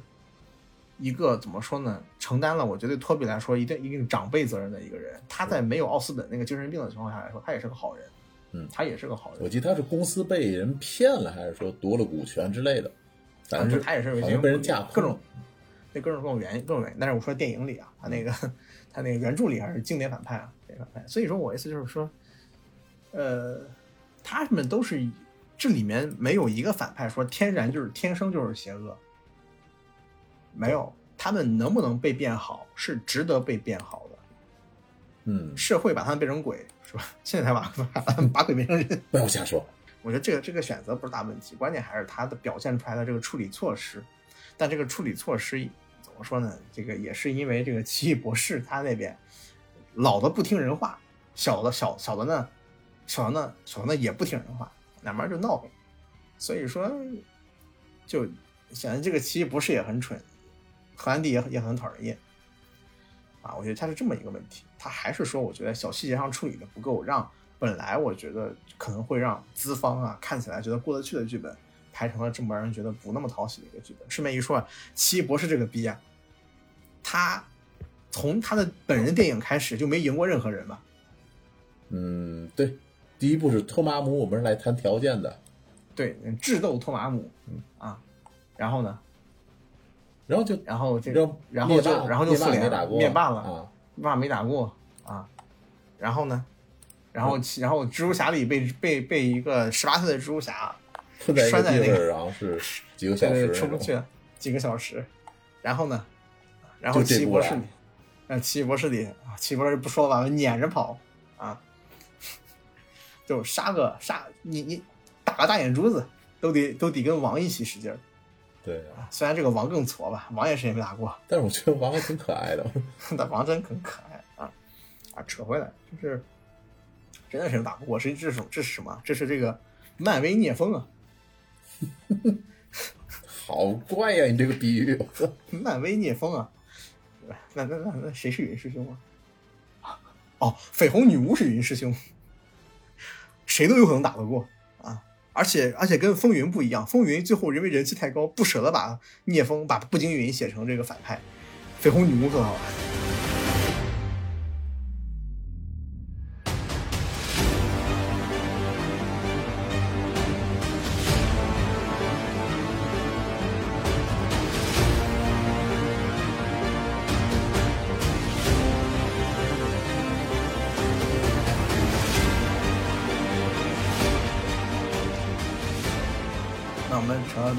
啊，奇异博士，嗯，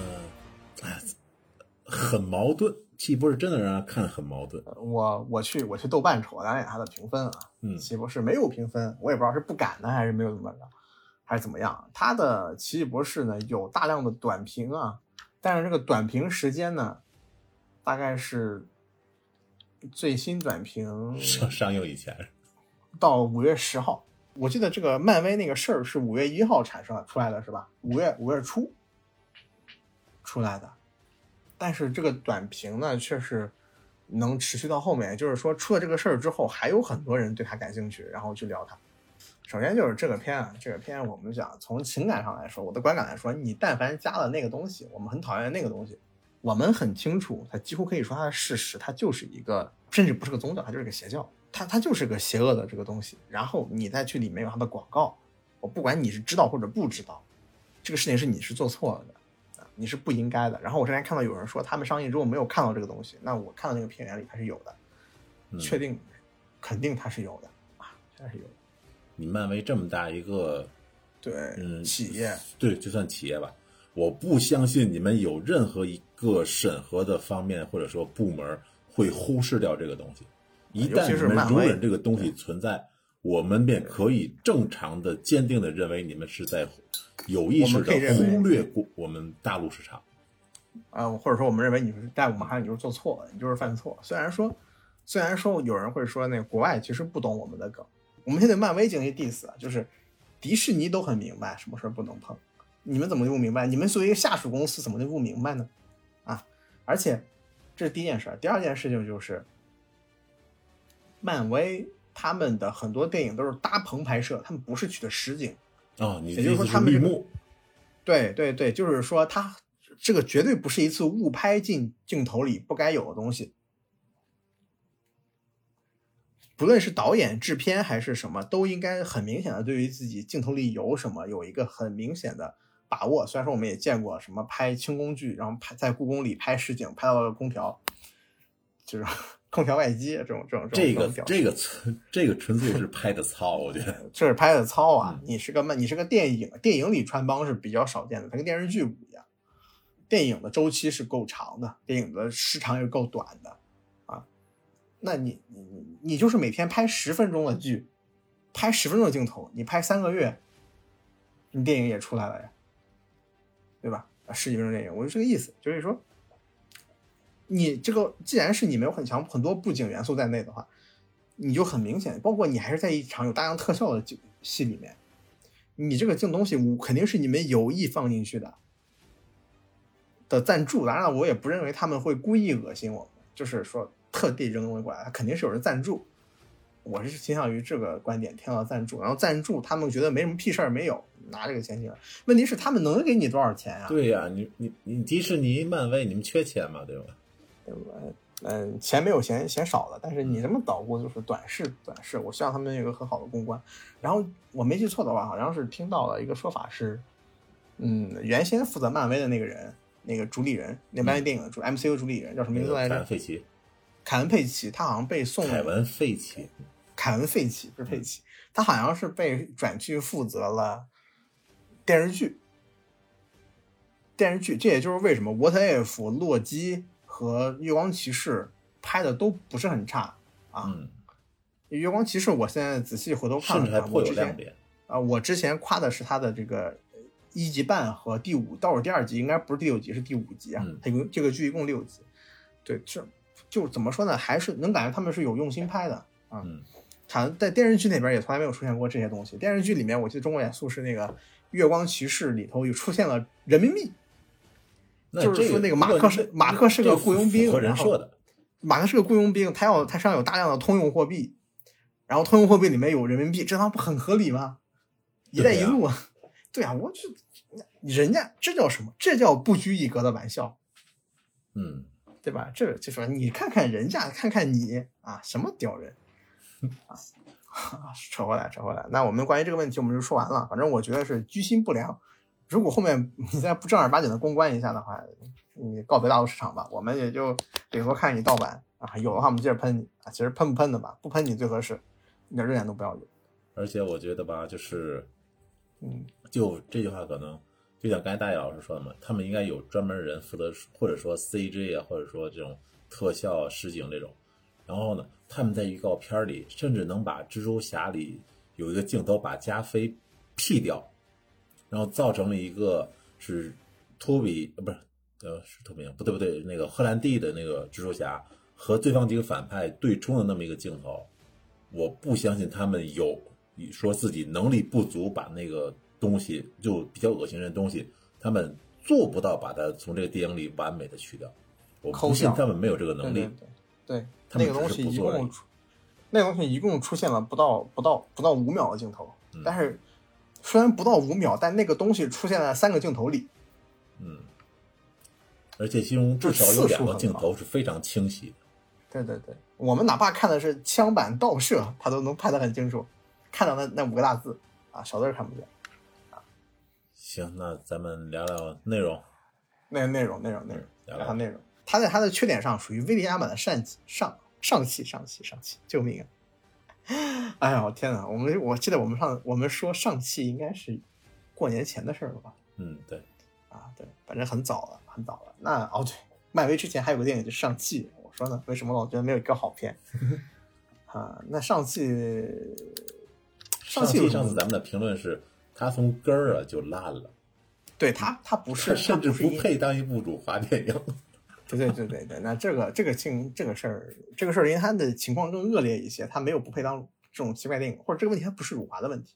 这个问题不是个辱华的问题，我觉得这个问题更加严肃，是反人类的问题。但是它本身你刨去这个点之后，它好不好？它仍然不够好。这个片它之前给我们说的什么呢？说的是《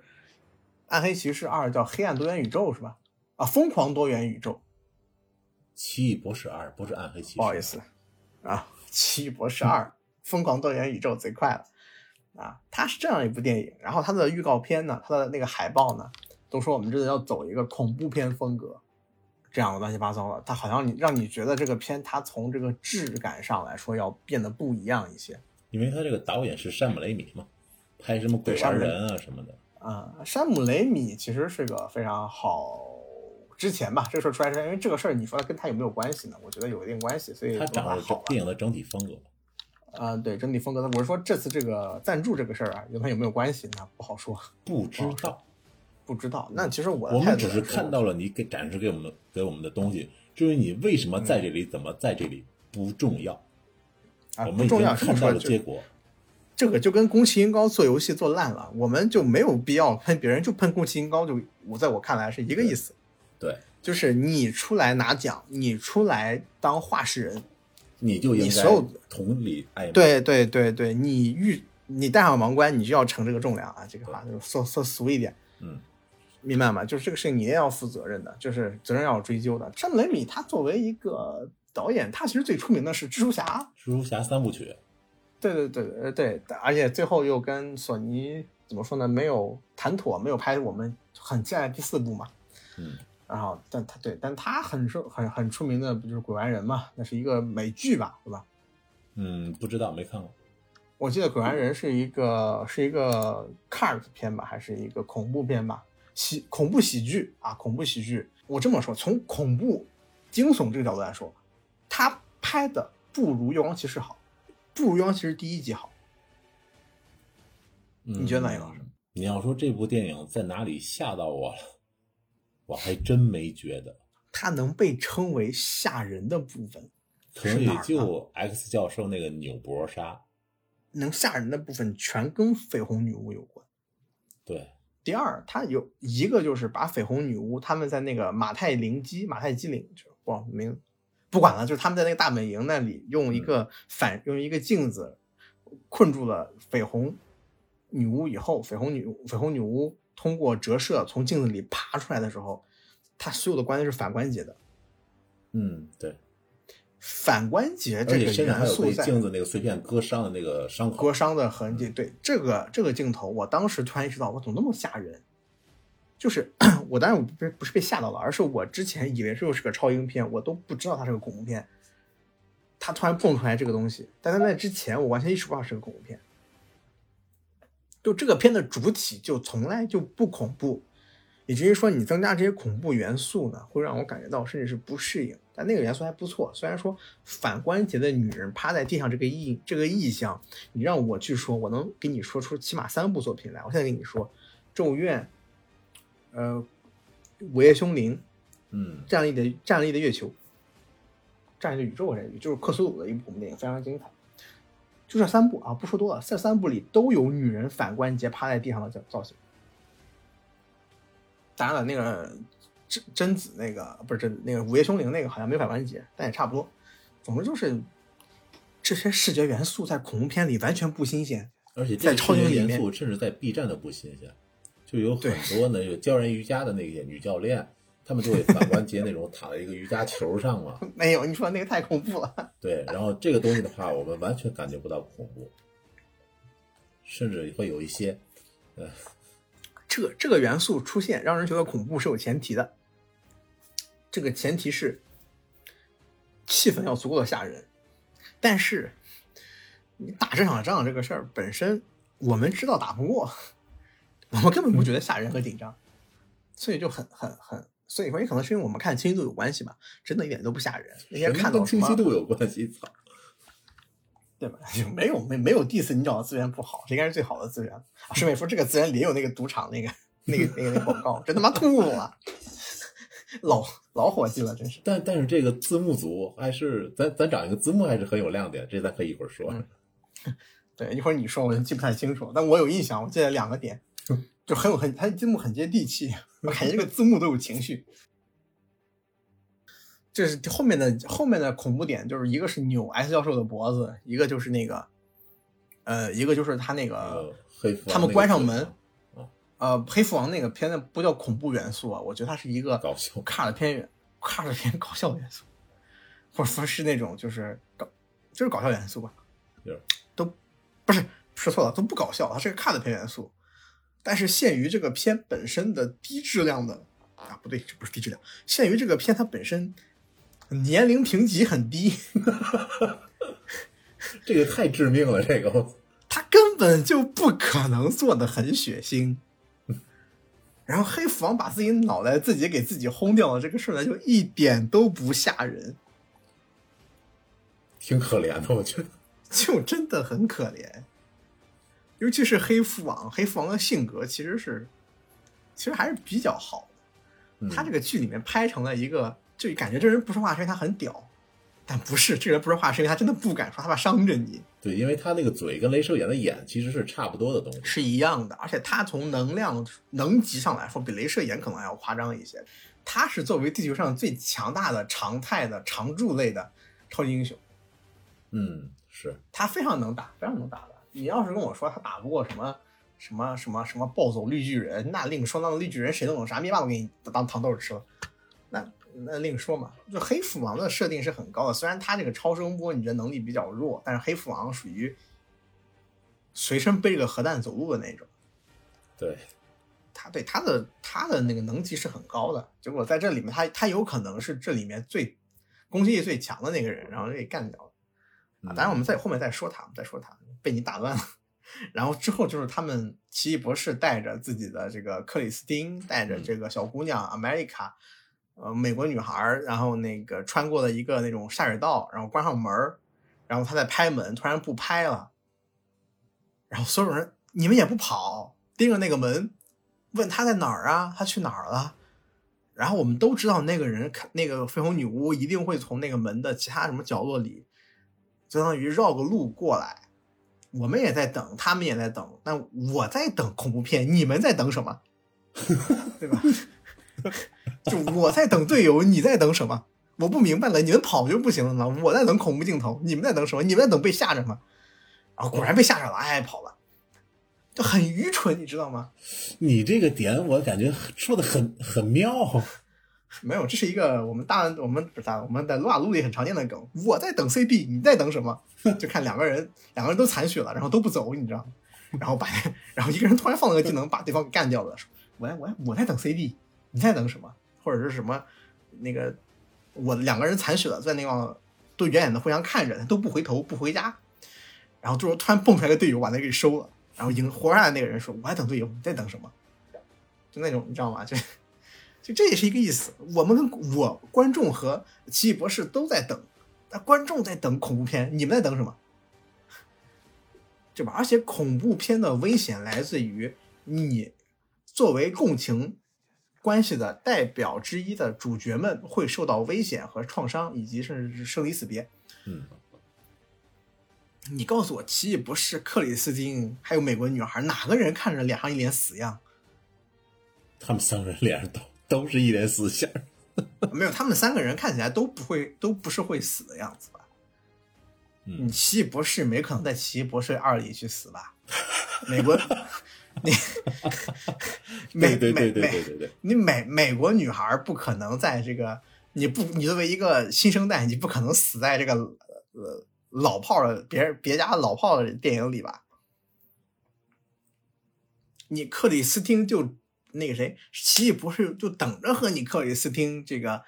呃，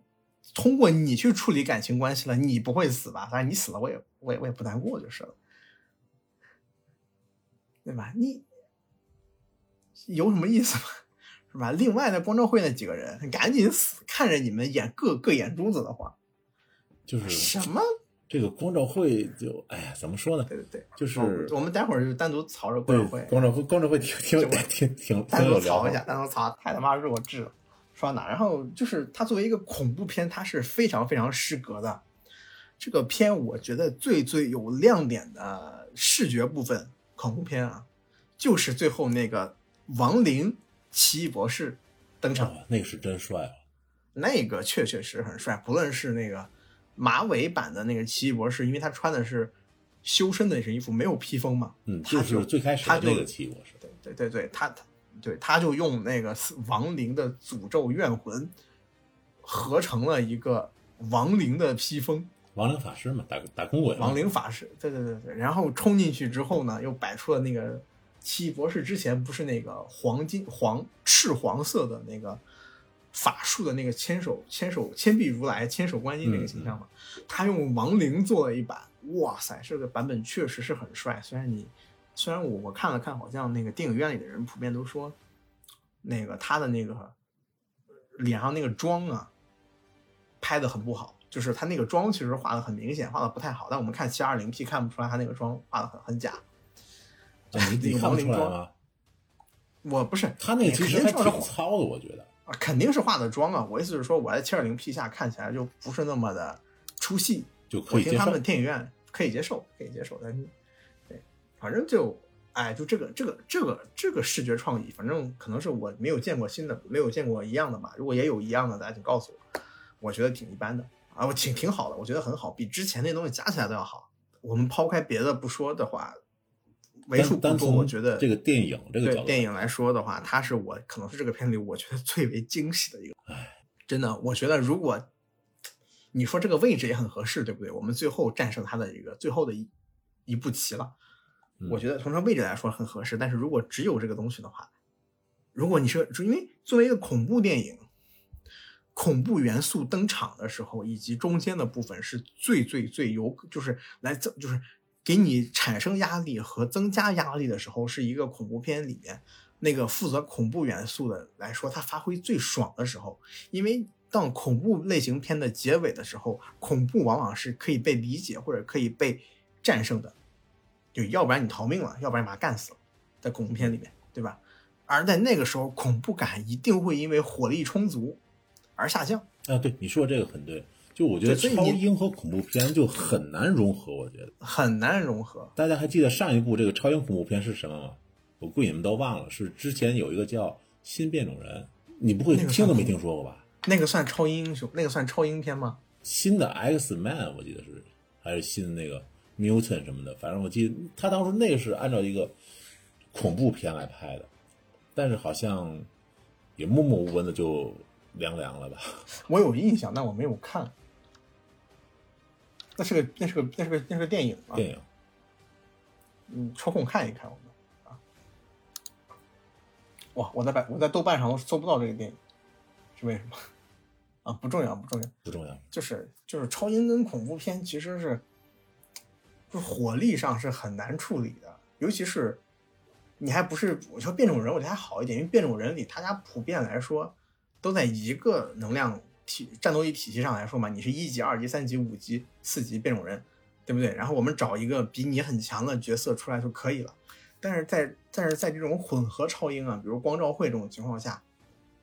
你比如说卡特队长，你说你对美队来说是恐是恐怖片的敌人，你对奇异博士来说，你对奇异博士，你对这个，你对 X 教授来说，你未必就恐怖了呀。你对 X 教授恐怖的敌人，你来说，你未必对蝙蝠侠就恐怖了呀。啊，蝙蝠侠对不对？黑蝠啊你对，蝙蝠侠来说，没有，我故意要说的。你对蝙蝠侠来说没有爹妈很可怕，但你对有些觉得天生就没有爹妈来说也不恐怖了呀。当然我有点跟不上你这个话头。算了，不重要。我意思就是说，尤其是那个神奇队长、惊奇队长和那个谁和那个黑蝠王这两个人能级这么夸张，你想找一个人把他们两个人用恐怖片的方式杀死是非常非常难的，啊，是非常非常难的。所以说，我觉得作为恐怖元素片，它都非常的失败，因为它没有吓到我们。暗黑奇亡灵奇异博士，你会觉得他很帅，你也不会觉得他很吓人，我觉得那点完全不恐怖对，人家觉得很帅。啊，正义的我方嘛。对呀、你你你什么玩意儿嘛？所以我觉得这个片头它是从它从它的这个血统上来说就很糟糕啊。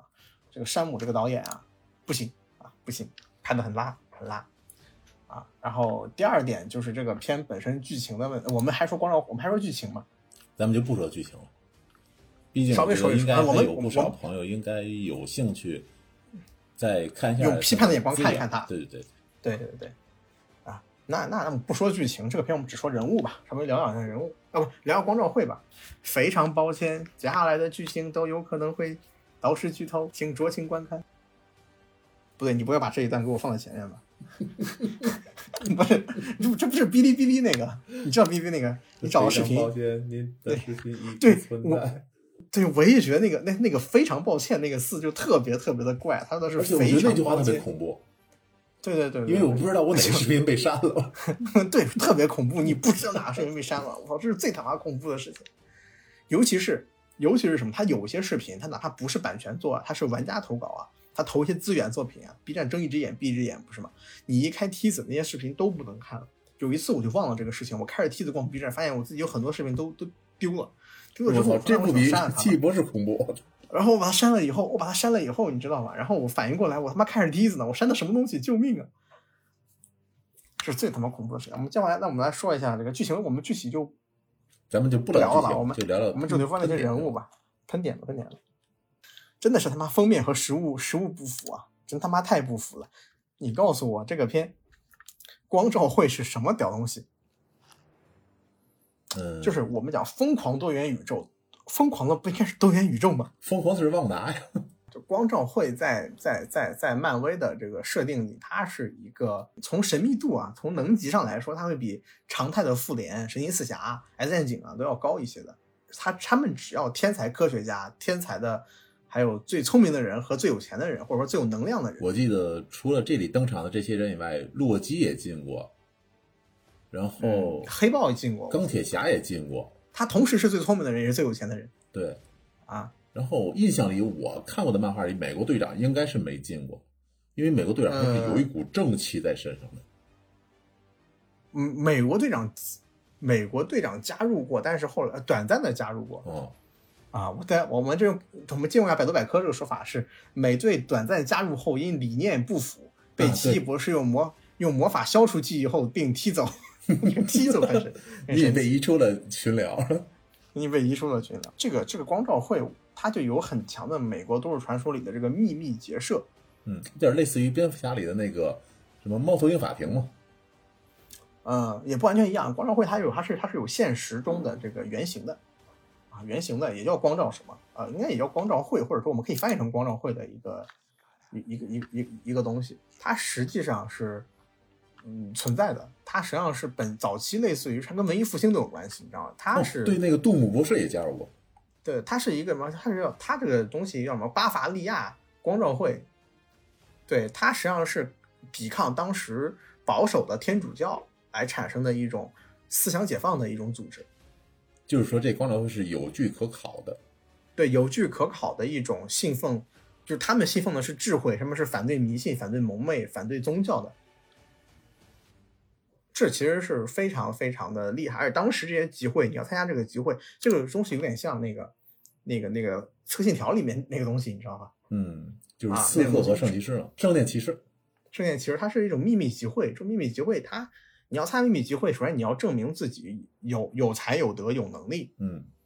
啊，所以说这是好顺便一说，他们的这个集会的标志是猫头鹰。啊，总之就是嗯这个，反正是是是这么一个东西。那后来光照会明显是选择了这个参考了巴伐利亚的这个呃光照会的这个创意嘛，他说他要求的也是找一群，当然这里找的是最有能力的英雄啊，你就不能找那个蜘蛛侠这种草根了，你知道？蝙蝠侠这种草呃蜘蛛侠这种草根了，你知道吗？你就必须找那种有钱有权，然后就是所谓的精英主义，极致到极端的精英主义，他们只他们只要求由最有权势的人来替全社会的人来决定社会该怎么走向。对，所以说你会，所以它是一个跨，类似于说跨不同的主体的一个组织。你像什么钢铁，你像复联是钢铁侠他们，对不对？然后神奇四侠是神奇先生，呃他们有神奇先生，他们是单，他们是一个单独的一个刊物啊。X 战警就不说了嘛，X 战警它里面有一般 X 教授，是 X 还有教授或者那谁 Beast 万磁王，万磁王、野兽他们都会来。对，然后黑蝠王就是类似于异人族那个看的看的这个角色，他把他们都加进来，这是一个是吧？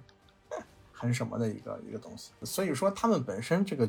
组织的登场就存在的一些怎么说呢？类似于反派的气质。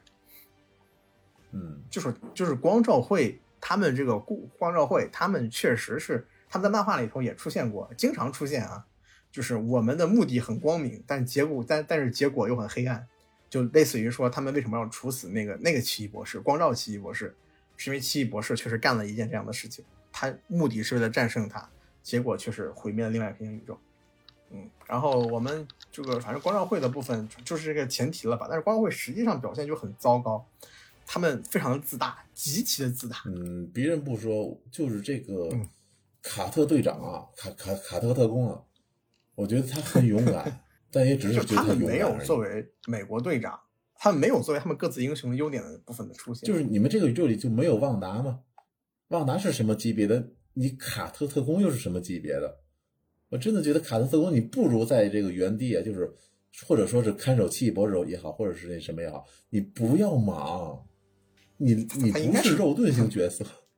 你甚至在王丹面前你都算不上一个输出。美队他是，我们就把卡特队长当成个美队来看吧，虽然他应该是比美队要有弱化的，嗯但是我们过人他们就相同的吧，就是卡特，我觉得他应该是弱化的，因为我记得卡特在《波特伊夫》里面那句话叫做“这个这个血清你给一个女人打会难以创造出超级士兵”，大概就是说打他比较浪费。糟糕在于光照会那场打戏，他本来有希望能成为类似类近似于近似于复联的那个近似于近似于美国队长三那种程度的一个精彩的打戏的，结果被他浪费了，浪费了，真的是浪费了，就把就你消费这些角色消费的真的是一文不值，非常过火。首先，黑蝠王这个黑蝠王这个他在异人族那个剧里面出现过嘛，他找的还是原版电影演员来演。结果在这里面就这么被消费掉了，我不知道他后面还不会请黑蝠王回来去演一个主宇宙六幺六宇宙的黑蝠王，我不知道会不会，但我觉得这种侮辱，你你已经把黑蝠王这个角色的逼格拉到很低了，拉回来也没有用，就黑蝠王死相极其的离谱，就是这个事这个离谱，你要从这个神奇惊奇神奇先生，神奇四侠里的神奇先生开始说，就神奇先生他作为一个世界上他去他他在设定里比钢铁侠要聪明啊，他去大家要知道他比钢铁侠要聪明啊，他是世界上最聪明的大脑之一，他如此聪明的一个人，他没有选择我们比如说我们拿你女儿出来来唤醒你这种方式来解决，他也没有选择我们威胁你这种事情来解决，他选择什么？他选择了你知道黑蝠王吗？他的嘴很厉害呀，他能喷死你呀，你可要小心点呀。然后旺达说什么嘴？你黑蝠王已经说不出话来了，对 对对，就这就就是说不出话来了。这个人的优点和能力告诉了旺达，旺达是没见过你的呀，旺达他妈的六幺六也是没有黑蝠王的呀，他没见过黑蝠王呀。旺达说，嗯，啊，把他好，把他嘴封住，好了，下一个人抬走下一个，就是首先就是我觉得这里还有一个有个问题，就是旺达到底是什么能力？旺达的能力是修改现实。对但是你觉得后车里面这个旺达，除了把黑王的嘴变没这件事以外，旺达他为他其他能力是修改现实吗？根本就不是，他变成了一个纯法师。对，所以旺达的能力也变得非常的诡异了，变成了什么心灵感应，我就是黑蝠王倒的就很离谱，然后神奇先生更离谱了。你碰到这样的一个敌人，你以为是路飞嘛？你把手伸上去，然后是因为被被被变成了这个那种什么小小纸条，你知道吗？就就那那削种东西在服装里叫流苏。啊，削成流苏没了，就就是这么说吧，就是最最强的这个常常态最强的进攻者和常态和最强大脑都在一波里被带走了。剩下还剩下剩下三个人，分别是谁呀、剩下几个人？还剩四个，没出还有谁门的莫多和 X 教授，啊、以及一个那个什么惊奇队长和卡特特工。你把两个很重要的英雄用这么这种方式直接给干掉了，不对，这个剧里面还有一个光荣会还有一个成员是一个看起来特别特别牛逼哄哄的一个黑人女性，她演的谁来着？那就是惊奇队长哦，那个军队长是吧？啊，啊，对，嗯，行，那个卡特特工，我觉得卡特特工这个演员是第一次找是吧？不是，他是原来美国队长里那个那个就是他是吧对，就是卡特是吧？我怎么感觉撞那么哦？对，撞是应该的，对，撞是应该的。我怎么感觉撞的特别多？我觉得他他是不是照着《沃特伊夫》里找那个演员？后来一想不对，《沃特伊夫》里照着卡特画的。辛有记还是辛有丹？辛有国还是辛有国城？对对，就是，就你能看出来，这这个光正会这个选角，我觉得就很离谱。首先，黑父王这里面这个选角，之前就是那个黑父王，那这里面我觉得这黑父王给的性格有点怪。黑蝠王之后呢，卡特特工我觉得是比较好的一个一个镜头，因为卡特特工他明显看着是看着那个神奇博士，他是有一种那个类似于说恻隐之心的，他想他是很友善的。X X 教授呢，就感觉就是那个老 S 教授那个感觉，但是我觉得明显没有他聪明啊，没没有他聪明啊。然后这个最大的问题是惊奇队长，你本来那个惊奇队长队长已经不够讨喜了人设，你这个惊奇队长，这个惊奇队长就给人感觉居高临下，就是你看到他，我觉得他演技有问题，他演技就很糟糕，他的就是这个这些光照会的人都很不讨喜。你甚至不想看到他们在六幺六宇宙出现过，尤其是他们被这样虐杀了以后。反过来说，就是光照会一役把所有的这个漫威角色都扫进垃圾桶里了。这群出现过一次的角色，他们不会再出现了。我觉得这这是个很糟糕的这个这个这个设计啊。然后反正然后卡特特工，呃，美国队长在漫威宇宙里，在六幺六宇宙里啊，MCU 里啊，被称为这个。这个这个强行五五开啊，跟谁都跟谁都能打一会儿，他甚至跟灭霸都能单挑一会儿。对，能单挑一会儿。我觉得这是很这这个，你说卡特工能打飞龙女巫能打，能打但打不赢，打不赢，但他他能牵制战场，他有很强的体术动作。按理来说，绯红女巫是打不中他的，嗯、但是实际结果是什么呢？这打不中这个事儿，我持保留态度。实际结果是他被自己的盾牌给砍成了两半，尤其是他在说出了那句“美国队长”，他明台词 “I can do this all day”，我能打一天，我能这么打，我能打一天，下一秒被干掉了啊！我真的就觉得这个就特别的特别的离，我觉得就这个这些这这个戏份真的就是实在是过于的灾难灾难性的这个浪费了 IP。然后反正就是惊奇队长就不说，惊奇队长我觉得就对播嘛。对播没有对过，啊，所以综上所述，综上所述，啊，我觉得这个这个片它从这个这个理应被称为高潮戏的部分，就特别的，对，就特别的糟糕，特别脱力，让人看着。对对，顺便顺便一说，这个绯红女巫甚至不是六幺六的与绯红女巫，她是八三八的，她可能都不是长，都不是那个，都不是不是那个更，都不对，都不是完全体。虽然绯红女巫的能力可能都一样，它只是运用者变了，对吧？我第一次见到奇异博士，你一个。四级变种人是四级是吧？就是常驻最高级的变种人，你跑到别人的脑子里面，你很害怕。你说的是 X 教授吧？我刚刚说的谁？奇异博士是吧？把删掉啊，重新说。你一个奇异博士，你一个世界上最强大的心电感应者，你怎么又说奇异博士？就再说一遍，X 教授说不下去了。我刚才刚说的是 X 教授，他作为一个世界上最强大的这个心电感应者。他跑到别人脑子里还感到很害怕，我觉得都很离谱，这都很离谱。你哪怕是、嗯、这个，我觉得还好，因为他当时对那个是凤凰那叫什么来着？呃，青青格雷，格雷，青格雷啊，也是这样。他去他的脑子里可以，但他控制不了。还有是他去那个天启的大脑里，让人打的跟滑瓜一样。嗯、那确实是，但是。但是但是但是你你你在这绯红女巫的这个脑子里，简直就什么都没有干。啊，退一万步说，你哪怕你只能控制他五秒钟，黑斧王一嘴巴也喷死了，真他妈离谱。其实真的教授的他的想法应该是，他并不是去对战的，我是去那里把他原本的旺达的那个、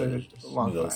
思维什么唤醒，救出来，自然就把那个那个控制人格给顶掉，他是这么想的。但是吧，那个旺达他跑了呀，快把手给我，然后 他把手缩回去了。他他来了，然后把手缩回去了，你他妈闹呢？对，反正我们扯完了观众会了，观众会这帮是一抛污呀。你说别的人好说，S 教授一把年纪了，真的是一把年纪了，老爷子经不起你他妈掰脖子了，又他妈的什么了？真是太不尊重角色了，这个太不尊重角色。我觉得他们的回归理应比这个更隆重一点。对，然后这种这种某一个人啊、说出来那部那奇异博士，这种某一个人某一个人被你们秘密处决了之后塑造成英雄的这个戏码，我记得特别眼熟，但我忘了是谁了。秘密处决，然后塑造成英雄，这个我不记得，但我记得那个正义联盟里有一个那什么，他们好像因为什么事儿，然后然后把那个蝙蝠侠那个记给抹掉了。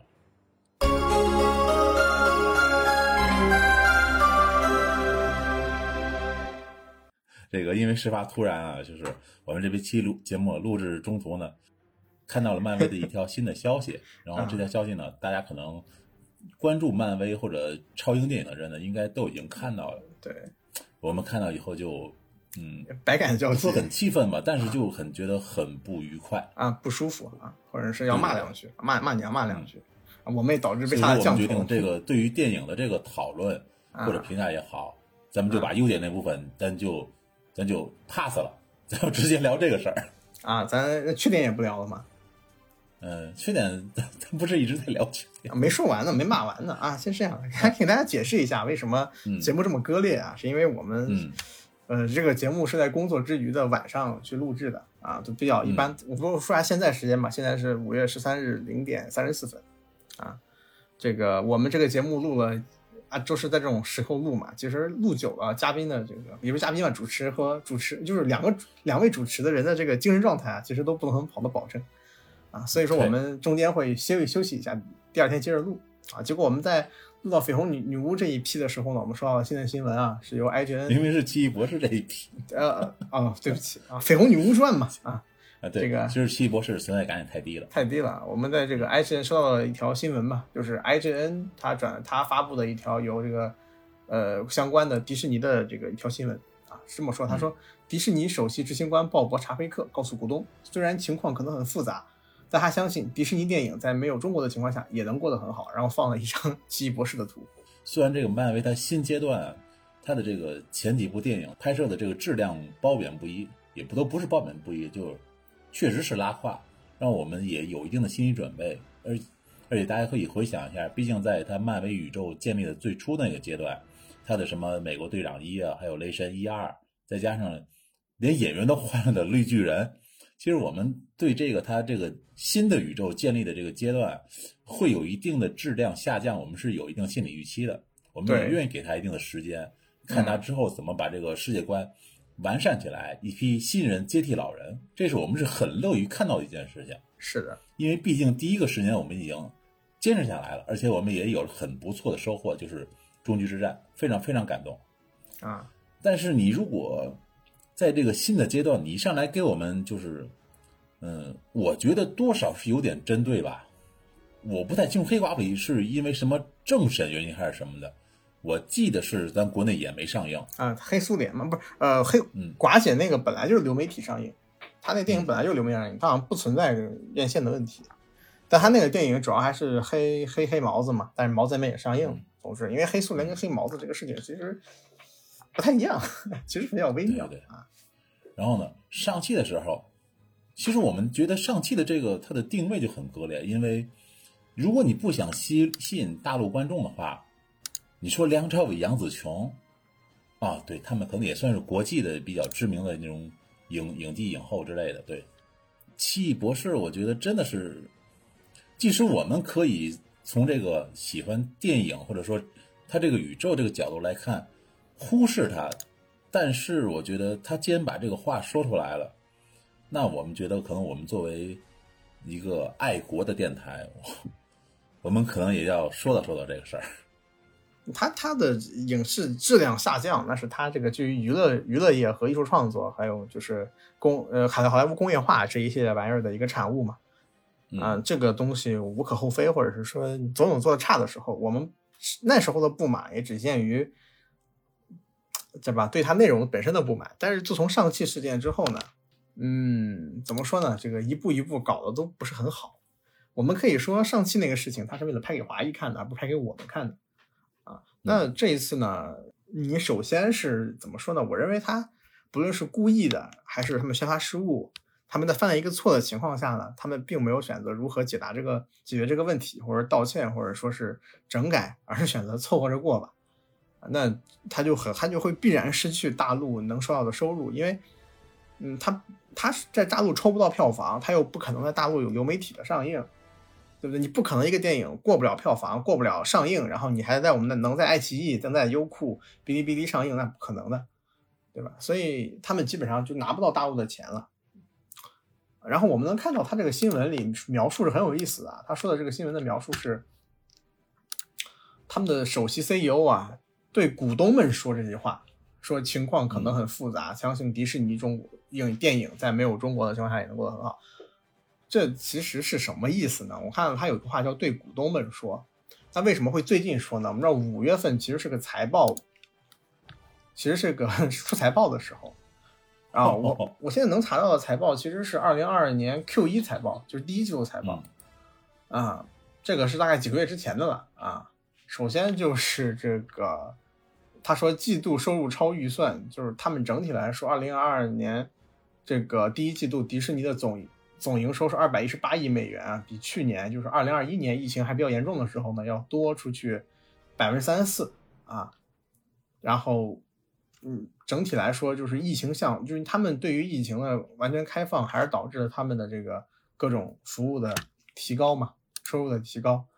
对吧？那么我们又是能看到的是，接下来我们要看的是二零二二年五月十二日，也就是也就是今天，我们能在同花顺财经这种的网站上啊搜到的这个迪士尼二零，就是我们看到它第一季度的时候财报啊，随着国外对于疫情的完全放空，他们完完全躺平，他们的这个经济在回暖，在复苏，票房在提高，实体经济的，就是他们的游乐园啊，迪士尼游乐园也在恢恢复，是利好的。但是我这是我在同花顺看到的财报呢，关于第二季度又跟刚才那不太一样，我只能看到净利润，啊，就是普通股东净利润为四点七零亿美元，同比下降百分之四十七点八四，营业之四十多，对，营业收入是一百九十二点四九亿，同比增长百分之二二十三点二九。你拿去跟第一季度的那个去比较的话，你会发现他们的这个呃第二季度的这个营业收入其实是也是降，跟第一季度比下降的，但是比去年要高百分之二十三啊。但是它的股东净利润呢降的非常厉害，降了百分之四十七点八四。哎，你这么一说，我突然觉觉得他这是忽悠股东的一种说辞了。对，我觉得跟股东是有很大的关系的。股东如果没有信心，他们会怎么着？抛售股票也好，这个投一些保守性的这个票也好，这个是不利于这个 CEO 他们实行他们的这个营业计划的。对，所以当然这是我比较浅薄的这个新股民的看法呀。就这个东西，它实际上是在劝。那为什么说没有我们也能过得很好呢？这个打肿脸，这是一个打肿脸充胖子，或者说也是个因为他进不来，呃，对，因为他进不来，就是他不是说我们，他不是主动的，我们不要中国影片市场，他都不是一个雄赳气昂昂的态度，明白吧？他是一个，你听我说呀，咱不需要那个，咱也能扛过这一劲儿啊，大概这种意思。当然，我这么说有点丑化对方了啊，有点啊，当然我是这个丑化，我意思说是指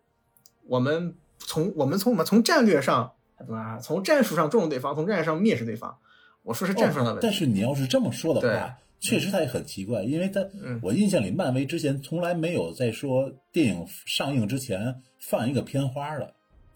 我觉得甚至有可能啊，他是因为在咱们国内这边是上不了院线，嗯，所以说他去加进了这个东西，然后放到片花里，然后去在各个其他国家去放，然后再打肿脸充充胖子说了这套说辞。你觉得有没有可能？我觉得。呃这是公关的问题了，我不好去猜，不好提。我觉得但是就时间，但是就时间线来说，嗯、确实这样是可以做到的。啊呃，这我觉得主要觉得太离谱了，你知道吧？就是我觉得他们这么做，因为这个东西也不也不像是直接扔进去的，嗯，所以所以所以说我我我觉得这个，我觉得这个有点有这个是有点离谱了啊，牵强。牵也不是牵强吧，就是可以这么操作，他们会不会这么操作呢？我有有这个可能性，但是我觉得只能是有这个可能性。对对对，有有有没有必要呢？不好说。除此以外呢，我们再说下中国市场这一边吧。呃，我们怎么说呢？我们如果老看一下现在报喜不报忧嘛。我们中国市场在二零二二年，我们中国市场是全球收收影影院收入票房最高的。嗯啊，当然是没有办法，因为其他国家在二零二零年全国家都在停摆，根本整不出活来。而我们在经历了两个接近两个月的停工以后，我们就恢复生产了嘛。我们电影院是能去的。这个其实是说我们在二零二零年我们的市场的能量呢是被国际所看到了啊。嗯，对，但是这是一件好事情，所以说我觉得国外更加青睐我们的国际市场呢，其实是比较合理的。但是其实后续有一些问题啊，二零二二年我国电影市场是比较拉胯的，是比较差劲的啊。这个不论从春节档还是接下来的三月、四月，因为疫情的反复啊，我们上海疫情、东北疫情的反复，起码包括我在的这个地方，电影院都直接封了整整一个多月。啊，堂食也不行，更不要提影院了。我们以四月份为例吧，二零二二年四月份内地电影票房总票房为五点六五亿啊，才五点六五亿。影片上映二十八部啊，观影人次一千五百九十四万，同比去年大盘人次下滑相对严重，而且有大量的影院很可能他们就破产了。所以说，我国今年从呃春节档我就不说了，都要比去年可下滑。所以说我我国只从电影票房来看，今年其实是。跟二零年相比，可能都有所下滑。我们确实市场不会显得特别好看啊，但也只是看起来不会很好看。我们这个市场仍然是仍然是能运行起来的，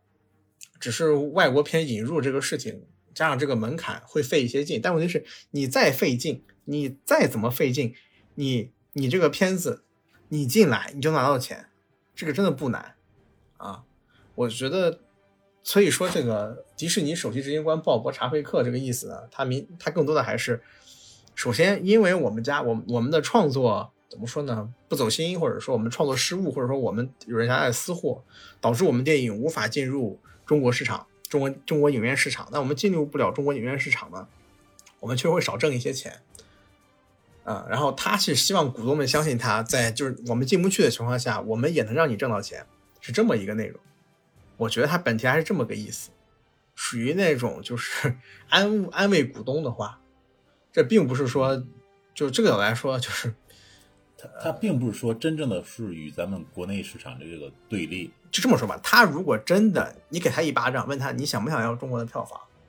这其实其实他想，我都替他说了，肯定想，你肯定是想，但问题是呢，他拎不清，他拎不清，他拎不清怎么控制内容，怎么进中国市场，他拎不清这个东西。啊，因为我我我国的票房在全球的这个票房来说，其实都比较高了。虽然不如美国，但是其实要比很多国家都要高很多了。我记得是前几吧。但是当然，好像我国的这个影院抽成还比较麻烦，他们可能拿到的要比票房数量少一些。但是无论如何，都不是一笔不菲的钱了，不菲的钱了。啊，但是确实是因为我国整体的这个文化上的态度，包括我们的这个意识形态上来说，我们跟其他国家差异非常高的。我们在看。美国外国的文艺作品的时候，我们就会觉得他们无病呻吟，觉得他们真是正确，呃，但是我们有我们自己的这个这方面的这个敏感的东西，双方是不兼容的，所以说这个其实它有一个适配的问题。客观来说，我们现在可以随便的开什么黑人黑人笑话、地狱笑话，但这些笑话其实你在国外影视作品里其实这是非常危险的啊，非常危险。对，但是反过来非常不尊重人的。对，反过来说呢，呃，他们可能也。这么说吧，就他们的观众们可能也意识不到，他们觉得一些很爆米花的话，对我们来说是我无法容忍的事情。日本跟韩国争那个岛，我到现在分不出来谁家喊谁，啊，是一个意思的啊，是一个意思。但是我们态度需要表达出来，我只是说，呃，他们有这个客观上这个情况啊，但是他不走心嘛。这么说，你不走心，你不去彻查这个事情，你不弯下腰来跪着，你还想把这个钱挣了？那不可能的。对吧？这个事情都不是让你跪，是让你正儿八经的把这些不该有东西。因为我认为他这次里面出现的那个什么什么时报，他已经不完全是所谓的什么，呃，对对我们不好的一个问题了。严格上来说，那就是一个邪教，这是一个反人类的事情，反对反人类的事情的无可容忍，是刻在我们的国家宪法，乃至于刻在全人类刚刚经历过二战没有一百年的我们全人类的这个 DNA 里的啊意识性意识里面的事情，是绝对不可以容忍的。就是我说句比较客观的话吧，啊，我可以理解他们能接受这种东西，但是我也必须要让他们明白，这个东西是我们无法接受的。对对，就是这个样子。对，嗯，对，就是我我可以理解你，就是你 就是这个意思。对，因为这么说，你说那个让那个美国现在一帮十几二十岁的年轻问他们什么是那个那个那个教，他们应该是不知道的。你甚至问一些我们的年轻人，可能十几岁的，他们未可能也没有听说过。但是我是小时候我是见过的，我知道这是真邪教。对嗯，就是，但是这是我们的切肤之痛，刀没有落在你身上，你不觉得疼？但是你怎么能让这帮什么屌 CEO 啊知道疼啊？那就是不让他们挣到你的钱，那样就行了。而且他们花了十多年时间布的这个局，在咱们国内培养出来的这个基础，啊培养来的漫漫粉丝，你说他舍得就这么割掉吗？我不信。不舍，我不信他舍得割掉。虽然这么说，那你你你你每年哪怕能在中国市场挣十个亿，你再你再开百分之五十五个亿，这其实也不是个小数目啊对，不是个小数。而且好像漫威的这个新阶段，好像一部电影都没在咱们国内引进吧？嗯，三株没有。然后我印象是没有的然后你反过来看 DC，对 DC 赢麻了，简直。啊，DC 赢麻，但是今天发现，哎我怎么就躺着呢？我怎么就感觉事情变好了呀，好起来了呀？哎呀，怎么好意思呢？哎呀，这么说，这个今年对我们来说，华纳是一片一片欣欣向荣啊。首先他们重组了，嗯，啊，重组了之后呢，那边傻逼负责人他妈跑了。第二就是这个怎么说呢？这个一些网剧吧，啊，嗯一些流媒体的，比如《和平使者》这些剧呢，反响也都不不错不错，对，啊。然后新蝙蝠侠呢，到现在为止表现也还不错。啊而且他还被引进进来了 啊，牛逼啊！你看看人家，就你看人家，你觉得帕丁森啊，哎啊，就感觉我好像能活了啊，好像活了。这啊起码在我们这？我也不这是怎么回。事？我也不是，就是，但是当然了，大陆市场再怎么活，它也怎么说，它也不是它的主力市场啊。嗯你确定一下，它也不是主力市场，在北美嘛，在欧美嘛，毕竟它也有这个美漫土壤。嗯，对，但是但是我们的市场也很值钱呀。再加上这次这个新蝙蝠侠，其实跟以往的蝙蝠侠定位还不太一样，不太一样，，可能票房也不是特别理想。对，所以说整体来说就，我们还是有必要啊，发展自己的这个艺术，发展自己的这个嗯，这个这个技能，发展自己的艺术，发展自己的这个电影市场、电影审美，培养具有合理审美的电影观众，嗯让不要让烂片冲着市场。就外国大片为什么在我们这里这么这么有好处？那说实话不赖观众啊，对，你赖那帮这个拍烂片的、拍国产烂片的人呀就。想咱们这些日子为什么国产电影欢呼过？一个严明例外，也不是欢呼吧，就是觉得还不错。还不错，还有就是那个《嗯倚天屠龙记欢呼吗？那是欢呼吗？》，不是，但就是就是你起码看到了很多那个曾经那些老演员。啊，不这么也不是，就是李天福，不是我我感觉的是怎么说呢？就这些，就我们做节目国产电影都做的少的原因，可能是他都不值得我们去看，就或者说我们都跳的名都不想去看。当然了，也是我们的这个审美培养有关系，我们就想看一些视觉可能冲击比较高的。我和 A 老师啊，嗯嗯，就看一些酷炫的、有视觉奇观的那种上种。头的那种。上头那种，那可能就也还有港片我们喜欢看，动作片我们喜欢看，嗯嗯然后这个 是吧？那可能讲好莱坞都会喜欢看，恐怖片我们喜欢看，以后这电影但是国内节目可它没有咋做呀？那没有很多，那很很好做了。我这不刚给你找到了这个 A 二十四合集嘛，有我去，那个这二十二部电宝影，藏啊！差不多这个意思吧。啊，大概就是。然后我还看到有些评论比较夸张了，什么什么，那趁机我们就没收上海迪士尼，没收各地迪士尼，收归国有，强行收购啊。我们，这做买卖不能这么做啊！但是我看有人这分析说，这个迪士尼这个出资还是股权什么的，好像基本都是国内的人。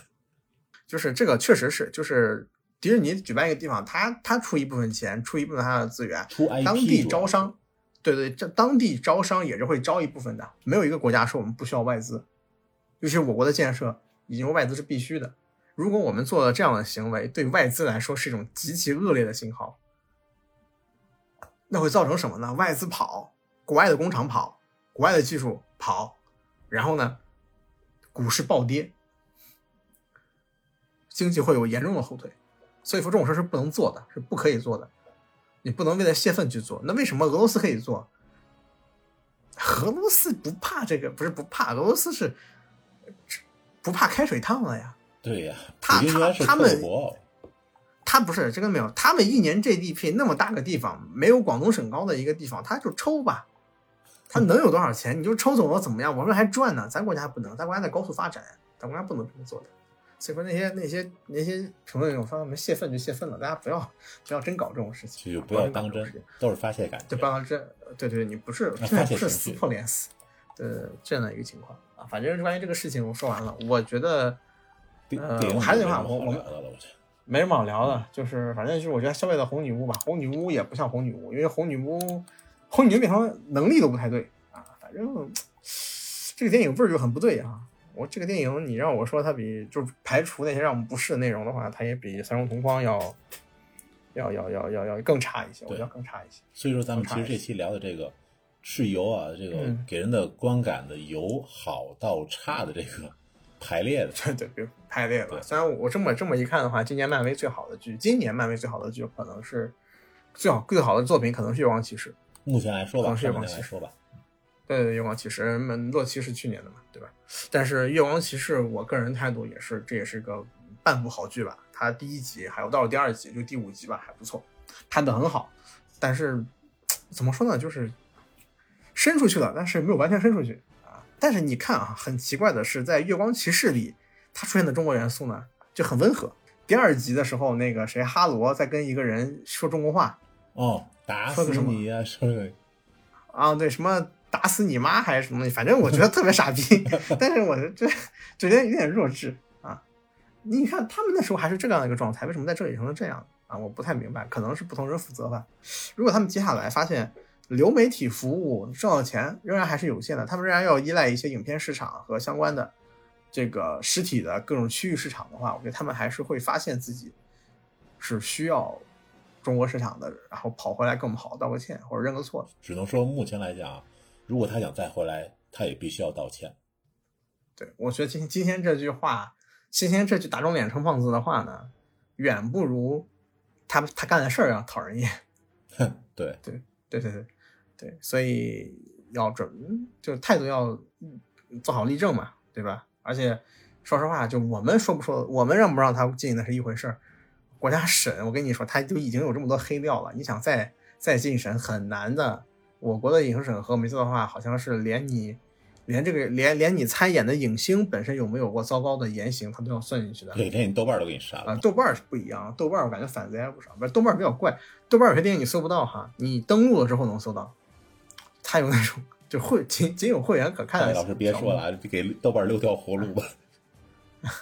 对，反正就差不多吧，啊，差不多了，那就说到这里结束了啊。那反正，而且说实话，你他妈就是回来了。现在大家的这个条件，我真的是我找你个盗版看拉倒了，谁还去电影院看呀？对不对？不够费事儿的。对，所以说，反正目前状况是这个状况，这个跑道给你摆在这里，DC 你要是能跑，这是你最好的时机；你要是跑不起来，那你是真不行。阿斗啊，真是。但是我挺可怜那些做他们相关内容的那种 UP 主的，对，还有那些去 影院那些公关啊团队，他们还好，他们没引进的那 UP 主什么，还包括一些做美漫相关题材内容的啊。对，我要去看看我那个什么 DC 扎导粉丝群，他们有没有欢呼啊？大家都有美好的明天。行，那祝大家 观影愉快，嗯拜拜啊拜拜。